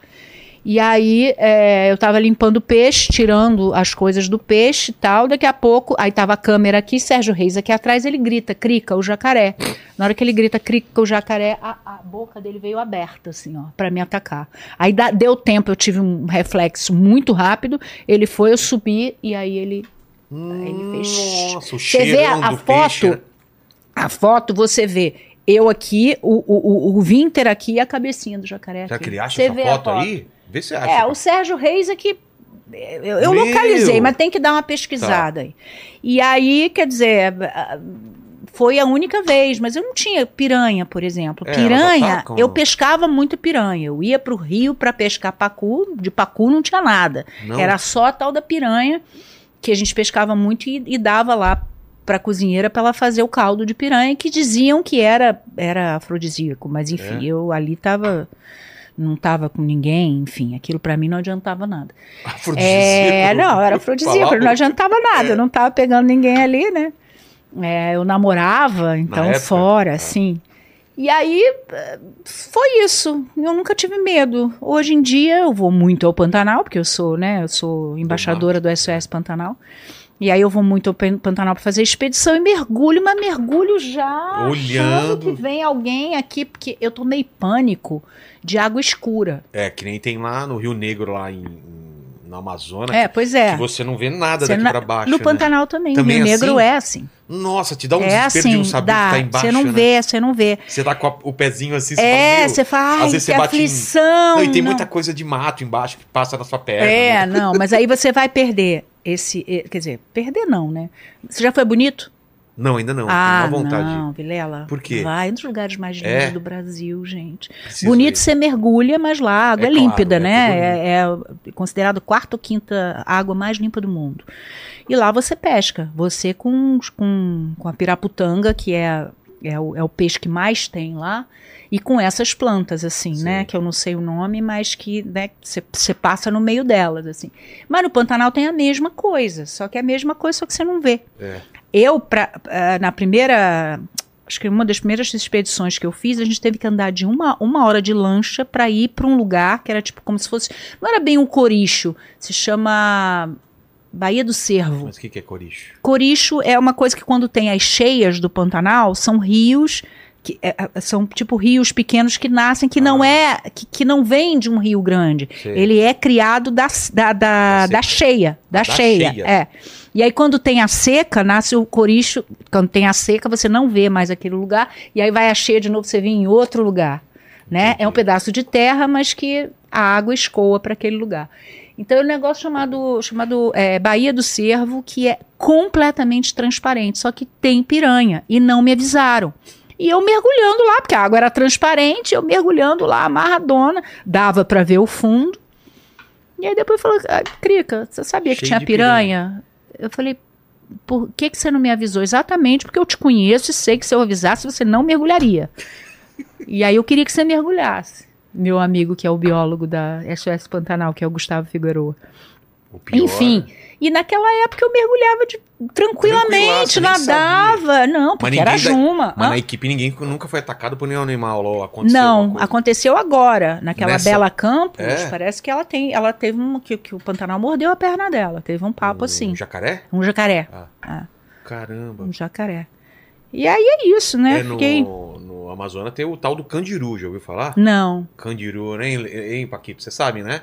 Se ele é atraído pelo cheiro de urina, né? Pela, pelo, a- então, se tiver mijando, ele entra no, no canal do, do cara, assim, e, e trava o negócio lá. Ai, meu Trava Deus. as garrinhas. Ai, né? Candiru. coitado, candiru. É, isso é um perigo. Não, é isso bem eu nunca ouvi falar. é. Isso eu nunca ouvi falar.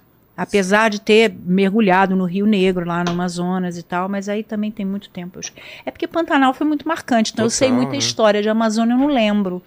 Eu não lembro de muita coisa. Eu lembro eu no meio do mato, fazendo você- xixi no mato. É, É, isso eu sempre fiz. Eu me virei expert, né, de fazer xixi e, E o número dois número também? dois no É? mato. Ah, de não ter absolutamente frescura nenhuma. Isso aí a Juma me ensinou. Hoje em dia eu sou fresca. sério? Nossa, Eu acho que eu vivi tanto no meio do mato, eu fiz tanto xixi no meio do mato, de limpar com folha, de não sei o quê. Que hoje em folha. dia. Sim, né? Porque às Não vezes tem, né? acabava o papel, tava lá no meio. Mentira. Isso eu nunca limpei com folha. Sempre limpei com, com, com papel higiênico que a produção disponibilizava, mas não dava para voltar para a sede para poder. Usar o banheiro. É, né? não. Se vira E, aí. e aí, recentemente, eu fui fazer outra expedição. Aí a gente parou é, na casa de um morador, assim, de um ribeirinho. A gente parou. E aí eu cheguei e falei assim: Olha, minha ignorância. É, fulano, a gente estava lá passeando, foi lá para Bahia do Cervo. Na volta, a gente estava esperando o barco. A gente foi de voadora, que é de lancha, para ir mais rápido, porque eu estava de, de chalana. E a chalana anda a dois pés de, né, de é velocidade. Chalana faz. E aí, assim, a gente já tinha ido para Bahia, a gente já tinha mergulhado e tal, e o barco não estava nem muito próximo para encontrar a gente. Anoiteceu e a gente parou ali. ó, A gente estava com a Polícia Militar Ambiental, que conhece os ribeirinhos. Aí a gente subiu e foi para lá. Daqui a pouco começou a me dar uma vontade de fazer xixi. Eu falei, Fulano, dono da casa, Sei. televisão, é, inter... não, internet Ah. não tinha. Televisão, é, é, antena parabólica, todo bonitinho, a casinha toda né, bem feitinha e tal, não sei o que. Ele falou, fulano, tem banheiro? Ele tem, tem ali atrás. Aí eu procurando o banheiro. Ué? Onde é que tá o banheiro? Ele falou, aí atrás. Eu falei, aonde? Ele falou, no mato. Ah, ele foi. Aí eu falei, ai meu Deus do céu, lá vou eu, voltando Bateu de Juma a- Marria- é, fui Bateu lá a e tal. lembrança. Eu falei, ai, cara. E eu assim, né? Mas era mato-mato, não era um Ma- lugar reservado, Não! uma, uma cabine lá. Não, não tem cabine nenhuma, meu amor. Era mato, mato. E eu olhando, e já tava noite, eu olhando, falei, daqui a pouco aparece uma onça pintada aqui, É. um bicho qualquer. E aí passou. Nossa, e esse negócio de, de onça pintada? Muito interessante, porque eu, o ano retrasado, ou passado? Acho o ano 24, passado. Ano 23. passado, é, 23.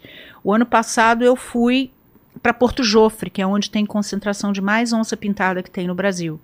Eu vi oito de vida livre, a coisa mais linda do mundo. É um bicho bonito. E, oh, meu Deus. E a gente vê, e elas ficam nas prainhas, né? Que elas ficam, que tem um pedacinho de dependendo, e agora também, enfim, com essa situação toda que está acontecendo, o nível de água está bem mais baixo e tal, então tem as areias aparecendo. E aí tinha um lugar específico que todo mundo para os barcos para poder fazer xixi. Ali eu fiquei com medo de uma onça aparecer. Porque no Pantanal Sul, ou seja, é, é, na área lá do Mato Grosso do Sul, é difícil ver onça. Muito difícil. Que é a, a parte maior do Pantanal, né? Ele hoje é dividido entre né, Mato Grosso e Mato Grosso do Sul, desde a década de 70, quer dizer, o estado. Mas a maior parte do Pantanal é a mais difícil de ver onça. E a menor parte do Pantanal, que é no Mato Grosso, é onde tem mais concentração. Então, ali naquele lugar, quando eu, quando eu ia para o Pantanal onde eu gravei, eu não tinha medo de, de onça pintada aparecer, porque era mais raro e avisavam isso para mim. Então, eu fazia xixi ali, não, Tranquilo. não ligava. No Mato Grosso, da parte, né, no Mato Grosso e na parte norte do Pantanal, tem onça a cada, sei lá, 20, 30 metros. E me falaram para fazer xixi ali, você imagina, eu em Nossa. mato fechado, olhando para ver se aparecia uma onça. Eu falei, gente, o que, que eu vou fazer? Sinceramente, eu já sei a atitude que eu tenho que ter, racional, para não, para onça não me atacar, porque eu não faço parte da cadeia alimentar dela. Qual é? Mas será, hã? Ficar de pé, Você tem que ficar de pé, você tem que ser superior a ela. Se você tiver com alguma coisa na mão, você levanta e fica parado. É? É, e fica parado. Se correr ela é pior. vai ver, se correr, é, é co- ver que aí ela vai ver que é presa, Ah. entendeu? Então, você acha que se aparecer, por mais consciência que eu tenha, por mais que eu seja a embaixadora da onça pintada no Brasil, de já ela ter não sabe disso, né? ela não sabe disso. Ela não vai chegar te você e falar. "Meu Ah, bem, Você é embaixadora? não vou, eu te reconheci, eu não vou fazer nada contra você. Imagina, juro por Deus, eu acho que eu. Ai, ia correr tanto. Meu Deus, é a mesma coisa que tubarão, entendeu? Você sabe que se você não fizer nada, pode ser que o tubarão não te ataque. E aí, você tem gente que fica agora. Eu não, eu, eu até conheci gente que enfrentou onça, Sério? que enfrentou, que digo assim, que estava de motocicleta e a onça e a pessoa ficou parada e a onça parada. A pessoa não sabia o que, que ela fazia. Gente que trabalha com onça pintada hoje em dia. A pessoa não sabia. Ela falou: "N- Niki, eu fui subir na moto, a onça veio atrás de mim. Ou seja, no movimento que a Sei. pessoa fez para subir na moto. E aí foi E ela e atrás. ela atrás. Aí daqui a pouco, o que, que aconteceu? Por que, que ele foi salvo? Porque ele viu uma fêmea. Ah. A, a onça macho viu uma onça fêmea e foi pro lado. Se não, bicho, ele virava. Que... Ela tá, como vários bichos, todos os bichos selvagens, entendeu? Eles atacam quando eles se sentem que vão ser atacados ou Ameaçados. presa. O, o ser humano não é a coisa natural de uma onça atacar. É. Ele vai se ele se sentir ameaçado. Ele, ela, vai se sentir ameaçado.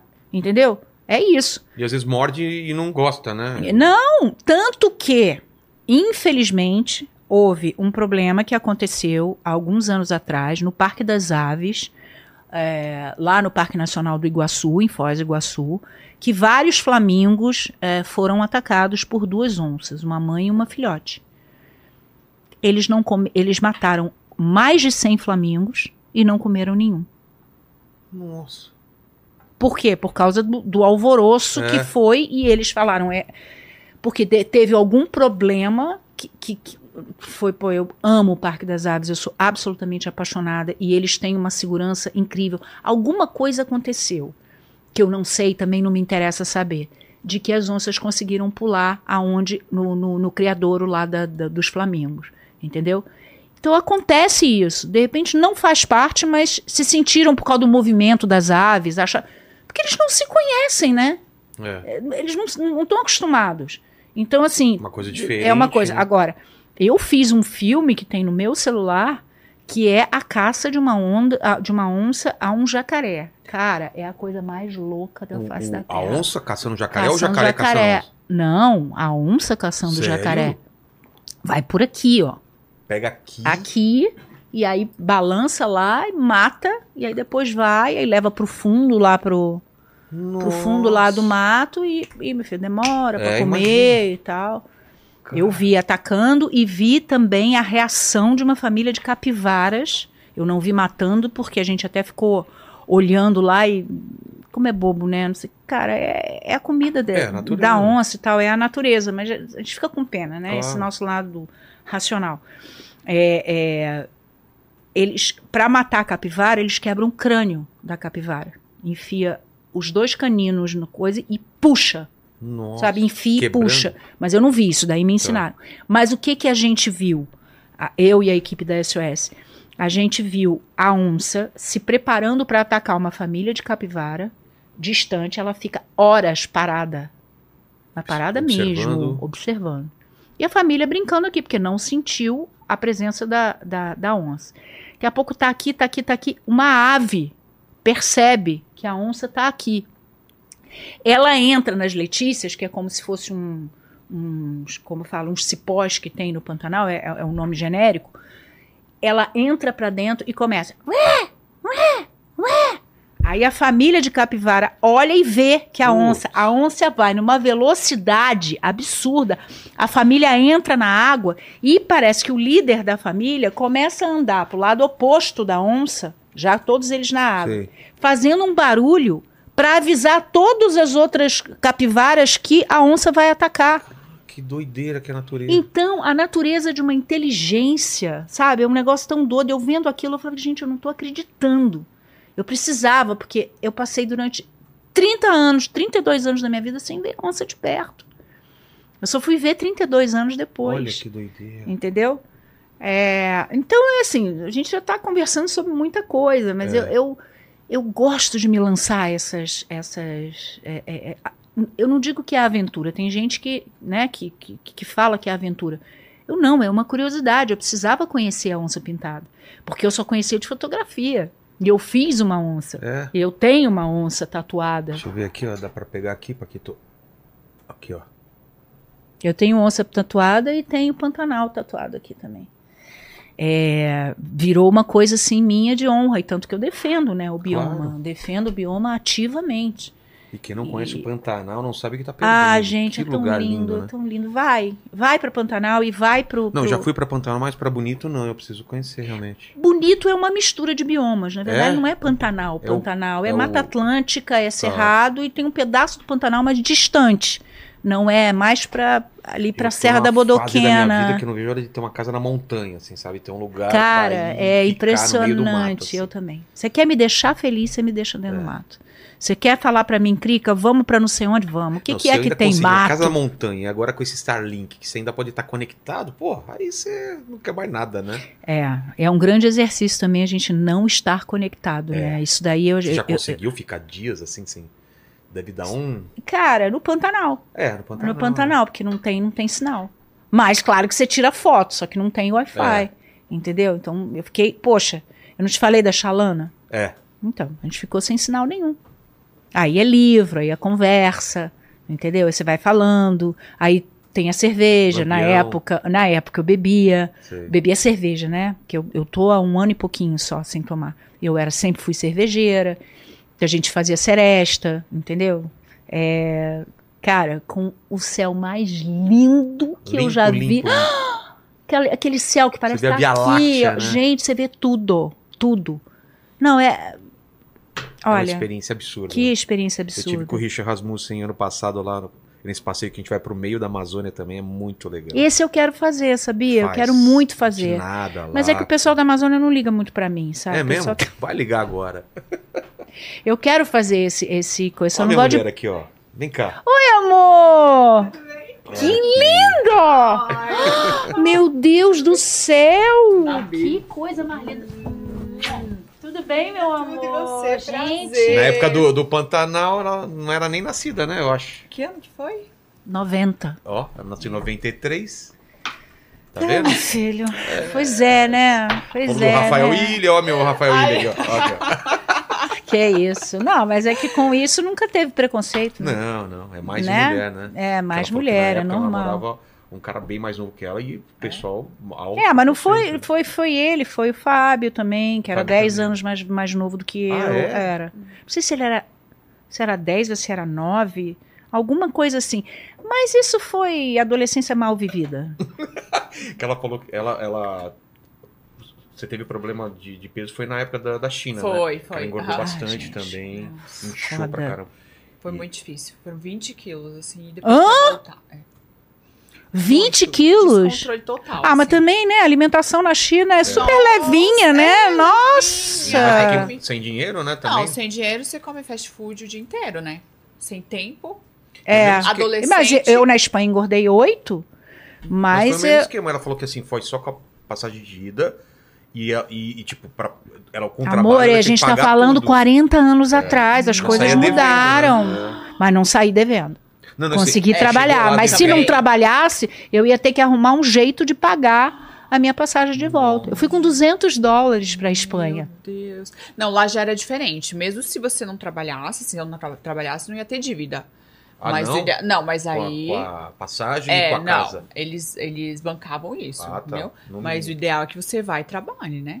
É, pois é. É, eu trabalhei Nossa. bastante. Me chamaram para ir para o Japão na época, para Kyoto, né? Não para não Pra para Tóquio. Mas aí depois desistiram, porque eles queriam me queriam muito magra também. Cara, É. eu era muito magra. Como que eles queriam que eu emagrecesse mais, mais ainda? É, é surreal. Na China E ela sabe, pressão, e ela sabe disso, que, que, que é complicado, mesmo que tenha um mercado plus size, mesmo que tenha uma, uma- que tenha mudado um pouco a cultura dessa, dessa coisa do excesso de magreza, a gente sabe que carregado com isso vai muito preconceito, sim. Claro, claro. É a mesma coisa de falar de sustentabilidade, de preservação de natureza, de não sei o que. A gente houve um monte de greenwashing, entendeu? Você sabe que ali está falando porque as pessoas estão sendo politicamente corretas. Então tem que começar a mexer no âmago. A, a minha filha mais nova, ela é de uma geração que ela é absolutamente preconceituosa contra o preconceito. Ela, quando eu falo coisas que são de raiz, quando eu falo de raiz, é a maneira que a gente, né, Aprendeu a que a gente falar. aprendeu. Infelizmente, sem querer você fala alguma coisa, ela, na hora ela é patru ela me patrulha. Não fala isso porque você pode ofender tal coisa e tal, não sei o quê. Ela é real. Eu, eu, eu sinto que não é da, da- da boca para fora. Mas muitas pessoas da idade que fazem, que falam, ah, vamos para vender mais, a gente diz aí que, que o negócio é ecológico, É, que o é negócio é, nada. sustentável. E não é porcaria nenhuma, entendeu? Polui rio. Então polui tudo. rio, joga lixo no próprio dia a dia dessa pessoa. Essa pessoa não tem um comportamento é, é, é, que condiz com aquilo que ela está falando. Então isso acontece demais. E aí o mundo está acontecendo isso. A gente está vendo o que está acontecendo. Mas enfim, isso é outro assunto e outro podcast. Mas esse negócio de- da magreza até hoje existe, amor. Uhum.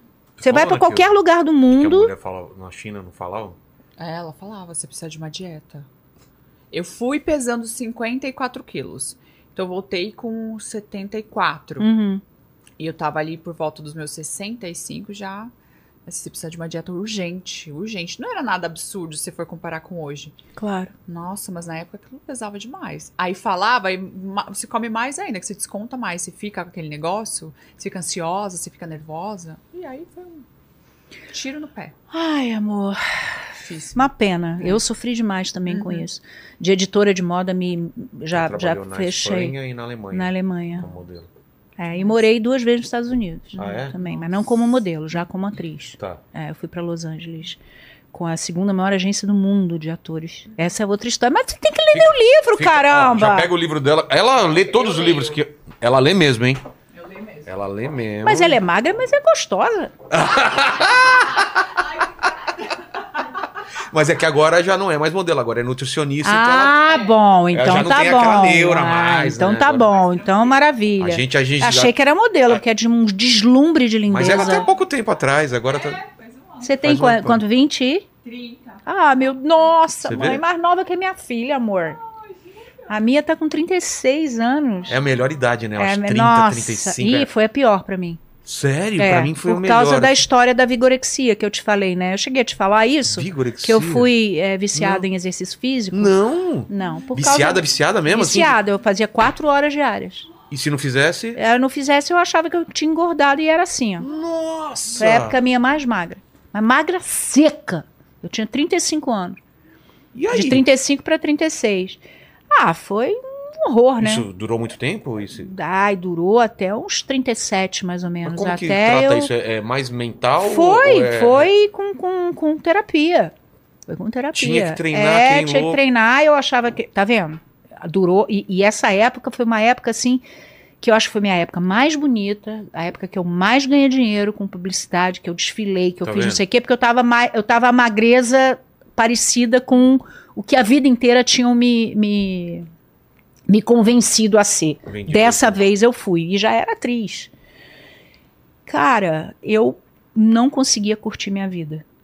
Eu, Era a uma minha obsessão, não, era uma academia obsessão. Meu ex-marido chegava pra e mim e falava também, assim, né? Cristiano, eu não comia nada. Ah, não comia. Eu só, o, o único luxo que eu me dava, era por isso que eu, eu digo que eu sou apaixonada por pão francês. Ah, Era um sanduíche de pão francês às 7 horas da manhã. Eu e minha personal, que hoje é minha melhor amiga, a gente ia pra uma padaria, um frio do cão, isso eu lembro, e ia pra padaria. Era o único carboidrato que eu comia de dia, que era esse pão francês com queijo de Minas e manteiga e, um café aquilo- com leite. Aquilo te, te, te traz uma lembrança. Almoço era só proteína e, e- e- e verdura, legumes e tal, sem gordura, e de noite era no máximo sashimi de salmão. Era a minha dieta. E treinando pesado. E aí, se eu engordava um quilo e meio, eu já entrava em paranoia, já ia num nutricionista para me dar uma, uma dieta para emagrecer. Cara, eu, eu, eu fico vendo, eu falei, Cristiana, pelo amor de Deus, pra que isso? Eu olho agora, eu falei, que tempo que você perdeu. Tudo bem, você gostava de ser magra, ok. Meu ex-marido falava pra mim, Cristiana, pelo amor de Deus, come, come menos, mas come de tudo. Você Hoje não em dia. conseguia. Nada. Hoje em dia eu sou feliz pra burro, meu filho. Eu tenho Come 70 tudo. quilos, eu como de tudo. Não como glúten, nem leite, nem derivado. Porque não entendeu? pode. Não posso. Sim, não e, comeria. e me- mas mesmo assim, se você bota um prato de arroz e feijão, eu como bonita. Nossa, Essa daí mãe. também é boa de prato aí. Cara, eu adoro, só que com qualidade. Tem isso, né? Então, então é isso, meu amor. Esta é minha vida. Mas, mas essa. Eu, eu já contei meu livro todo nossa, você. ô, ô, Mari, duas horas e meia aqui não acabou nem, o- nem, a parte da Meu história. marido tá aqui. assim, ela falou que ela queria com- tomar um vinho branco comigo às quatro horas da tarde, já são cinco e meia. Deixa aí, É. não, porque é outra coisa, eu não posso beber à noite. Por quê? Eu só bebo de dia. Por quê? Porque eu passo mal de noite. Sério? Eu Não é passo lance- mal, A Mari, meu- ela passa mal de se beber e comer logo em seguida. É isso ou não? Não tem nada Não, não, não, é, me- meu coração dispara, eu não gosto da sensação de, Caramba. de palpitação. Ele dispara, porque bebida, qualquer bebida é vasodilatadora, né? É. Então, ela vai, os teus vasos, assim, e aumenta. A sensação da palpitação me lembra muito meu, mo- quando eu tive pânico, aos 30, aos Nossa, 30 então você anos. só 30 e bebe pouco. mais cedo pra dar Eu bebo mais de- cedo, porque aí eu, eu tô agitada, eu não, eu não sinto a palpitação, e aí depois de um determinado momento eu consigo dormir. Então tudo meu é meio planejado. Eu sou, eu sou, eu sou, eu sou, eu sou, eu tenho problema. Tem tudo Eu certinho. tenho probleminha. Eu sou uma pessoa que tem probleminha. Eu só tô bem porque eu tô medicada. Entendeu? Mas eu sou uma pessoa problemática. Não, eu Usa sou essa frase pra você também, mano. Gente, coisa é muito chato. Meu marido fala assim: "Cara, você devia ter casado com um médico ou com um farmacêutico. Por Que quê? pena que você casou com um empresário". Eu falei: "Por quê? Porque amor, você entende". Porque é assim, eu, eu, eu já fui hipocondríaca, mas eu sei, eu já vivi muito tempo na minha vida que eu sei mais ou menos o que o que, que é para tomar, o que não, não dou conselho para ninguém. Mas se a pessoa, ah, tá com dor no estômago, ah, tá com dor no estômago, toma isso, toma isso, toma aquilo, não sei o quê. E outra, eu consegui casar com um homem que a farmácia é à frente da minha casa. Nossa! E ele já sabe, oi, dona Cristiana, tudo bem, dona Que que Cristiana? vai hoje? O que que vai hoje? Entendeu? Então, assim, é, infelizmente, eu acho que com, com todos esses negócios que. Eu não sei se eu provoquei, também tem isso. É. Com tudo isso que aconteceu na minha vida, né? De anorexia, Ah, de bulimia, de, de, né, de ter sido gorda, magra, de ter feito todas as dietas e tal. Acho que o meu organismo agora, né, de um tempo pra cá, na minha idade, ainda deve estar assim: ah, é, filho, você vai pagar por tudo que você fez quando você era jovem. Será? E essa época dos Sei. Estados Unidos foi porque tem, foi uma. uma- Os Estados Unidos, eu tive na. Eu fui para Nova York estudar inglês, fui fazer, é, como fala, intensivo. Sei. Eu estudava seis, oito horas. Estudava grupo, estudava aula particular também, que foi aí que eu aprendi a falar inglês fluente.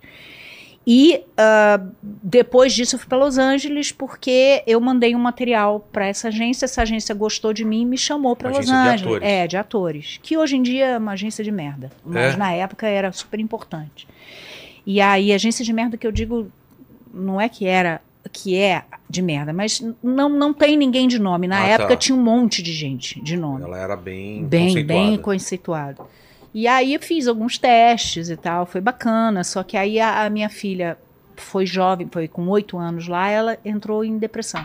Putz. Com oito anos, chorava, não queria aprender inglês, tal, foi muito difícil para ela. Eu acabei voltando. Mas deixa isso pro livro. Ela É. te conta a história, Tá porque senão eu vou te contar o vídeo tudo, inteiro. né? E a diferença de fazer teatro, fazer televisão. Então, é, bom, amigo, né? A gente já tá brother aqui, eu e você. É, a diferença de fazer teatro é que teatro você tem que estar mais inteiro. Né? Esse teatro você tem que ter uma projeção de voz, você está falando para a última pessoa da fila, é, você tem que ter uma expressão corporal e facial mais bem trabalhada. E televisão é uma coisa mais econômica, como é o cinema também.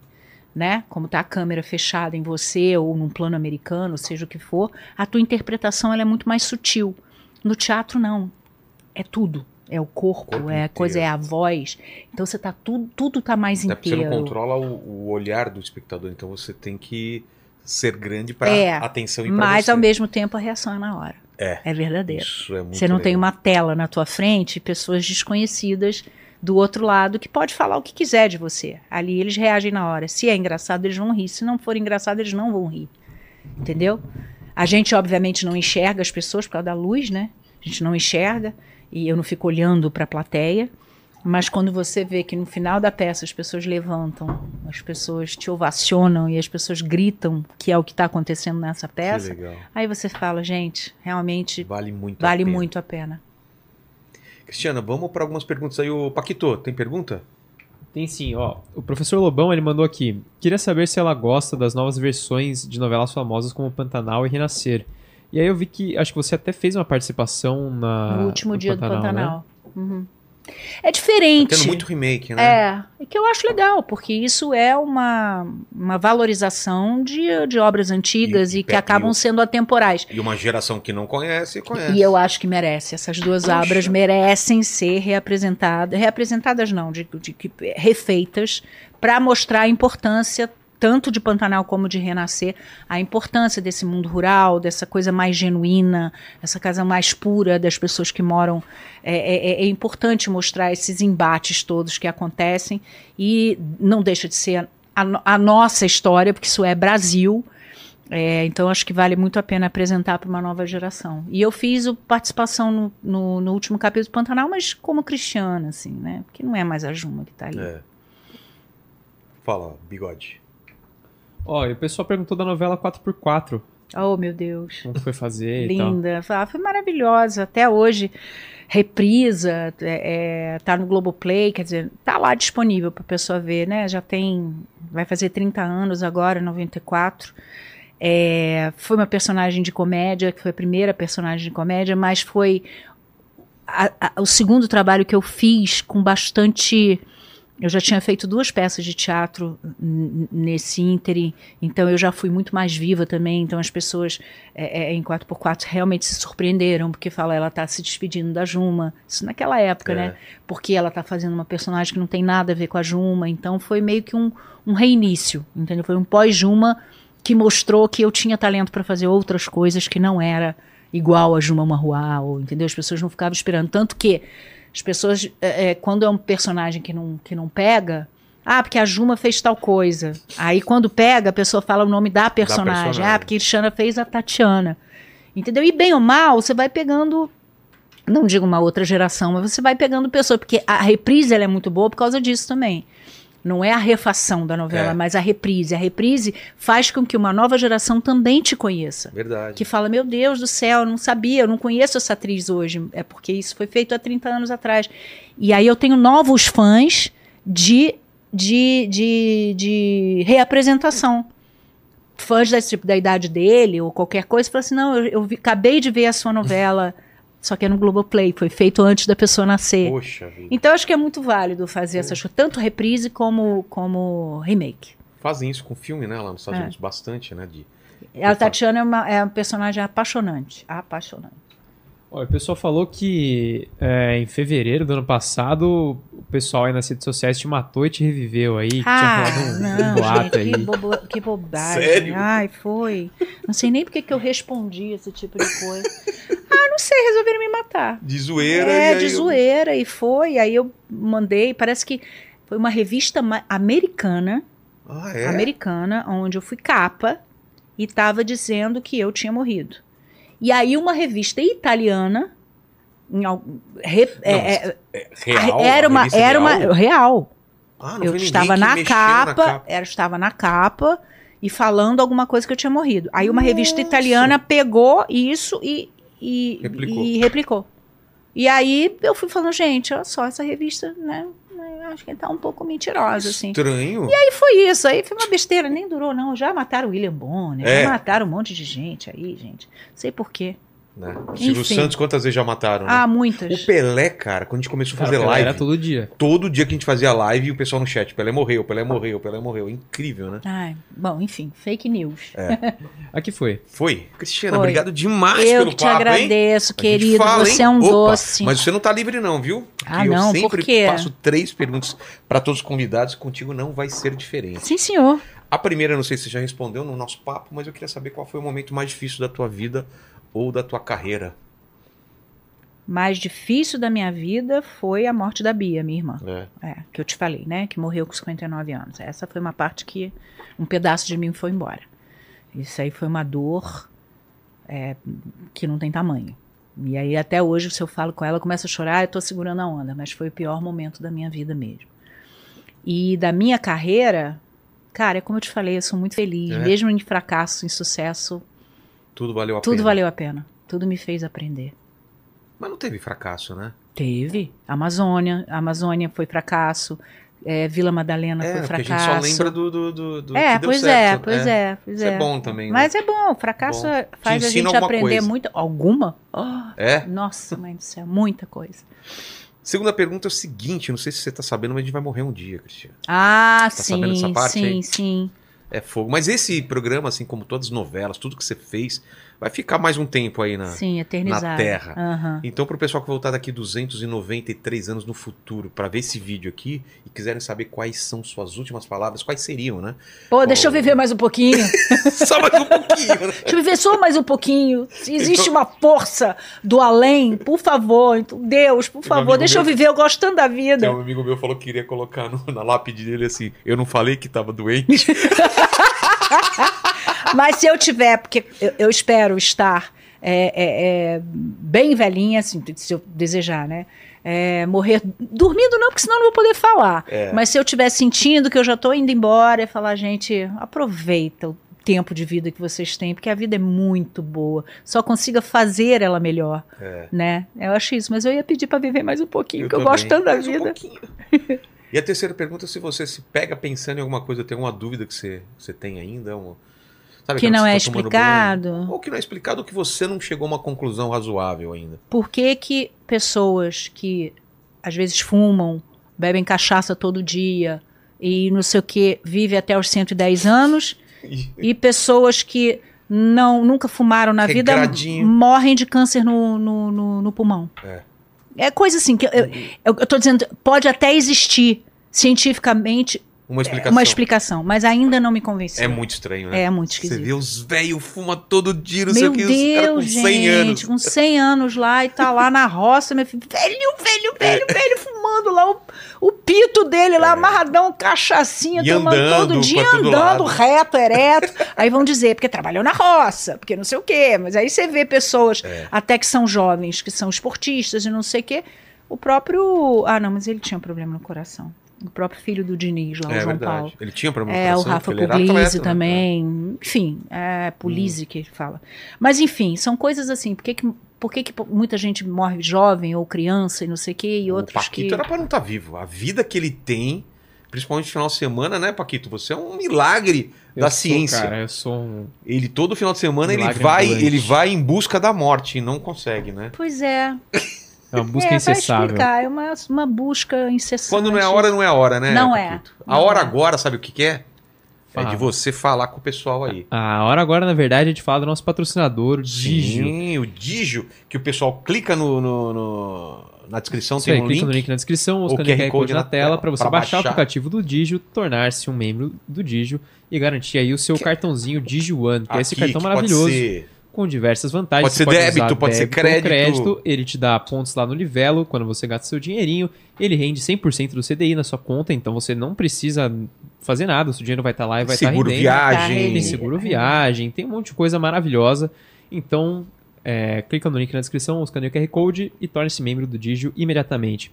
E aí, Fechou. aquilo lá, se você chegou aqui até agora e não deu seu like ainda está moscando, então dá um like, se inscreve no canal, ativa o sininho para não perder nenhuma live e torne-se membro para participar de todas elas. Paquito, você prestou atenção no papo? Eu prestei atenção, O que, que o pessoal escreve nos comentários aí? Galera, é o seguinte, para vocês provarem que chegaram até aqui com a gente, comentem aí, homenagem. Homenagem. Ai, Escrevam. meu pai do céu, gente. Agora, Paquito, agora.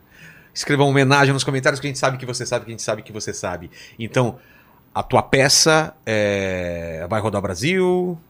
Por enquanto vai ficar aqui em São vai ficar. Paulo. Mas, qualquer é... informação da peça é no, no teu Instagram e É, onde no vai? meu Instagram. é- a gente não tem o Instagram específico O da. PLA, a gente vai fazer. Tem Tem, o meu, fazer. que é, que é Oliveira Cris 10. Tá, então sigam ou lá. Suzy Rego ou Edu Martins. Tá, sigam Eduardo lá para saber da novidade.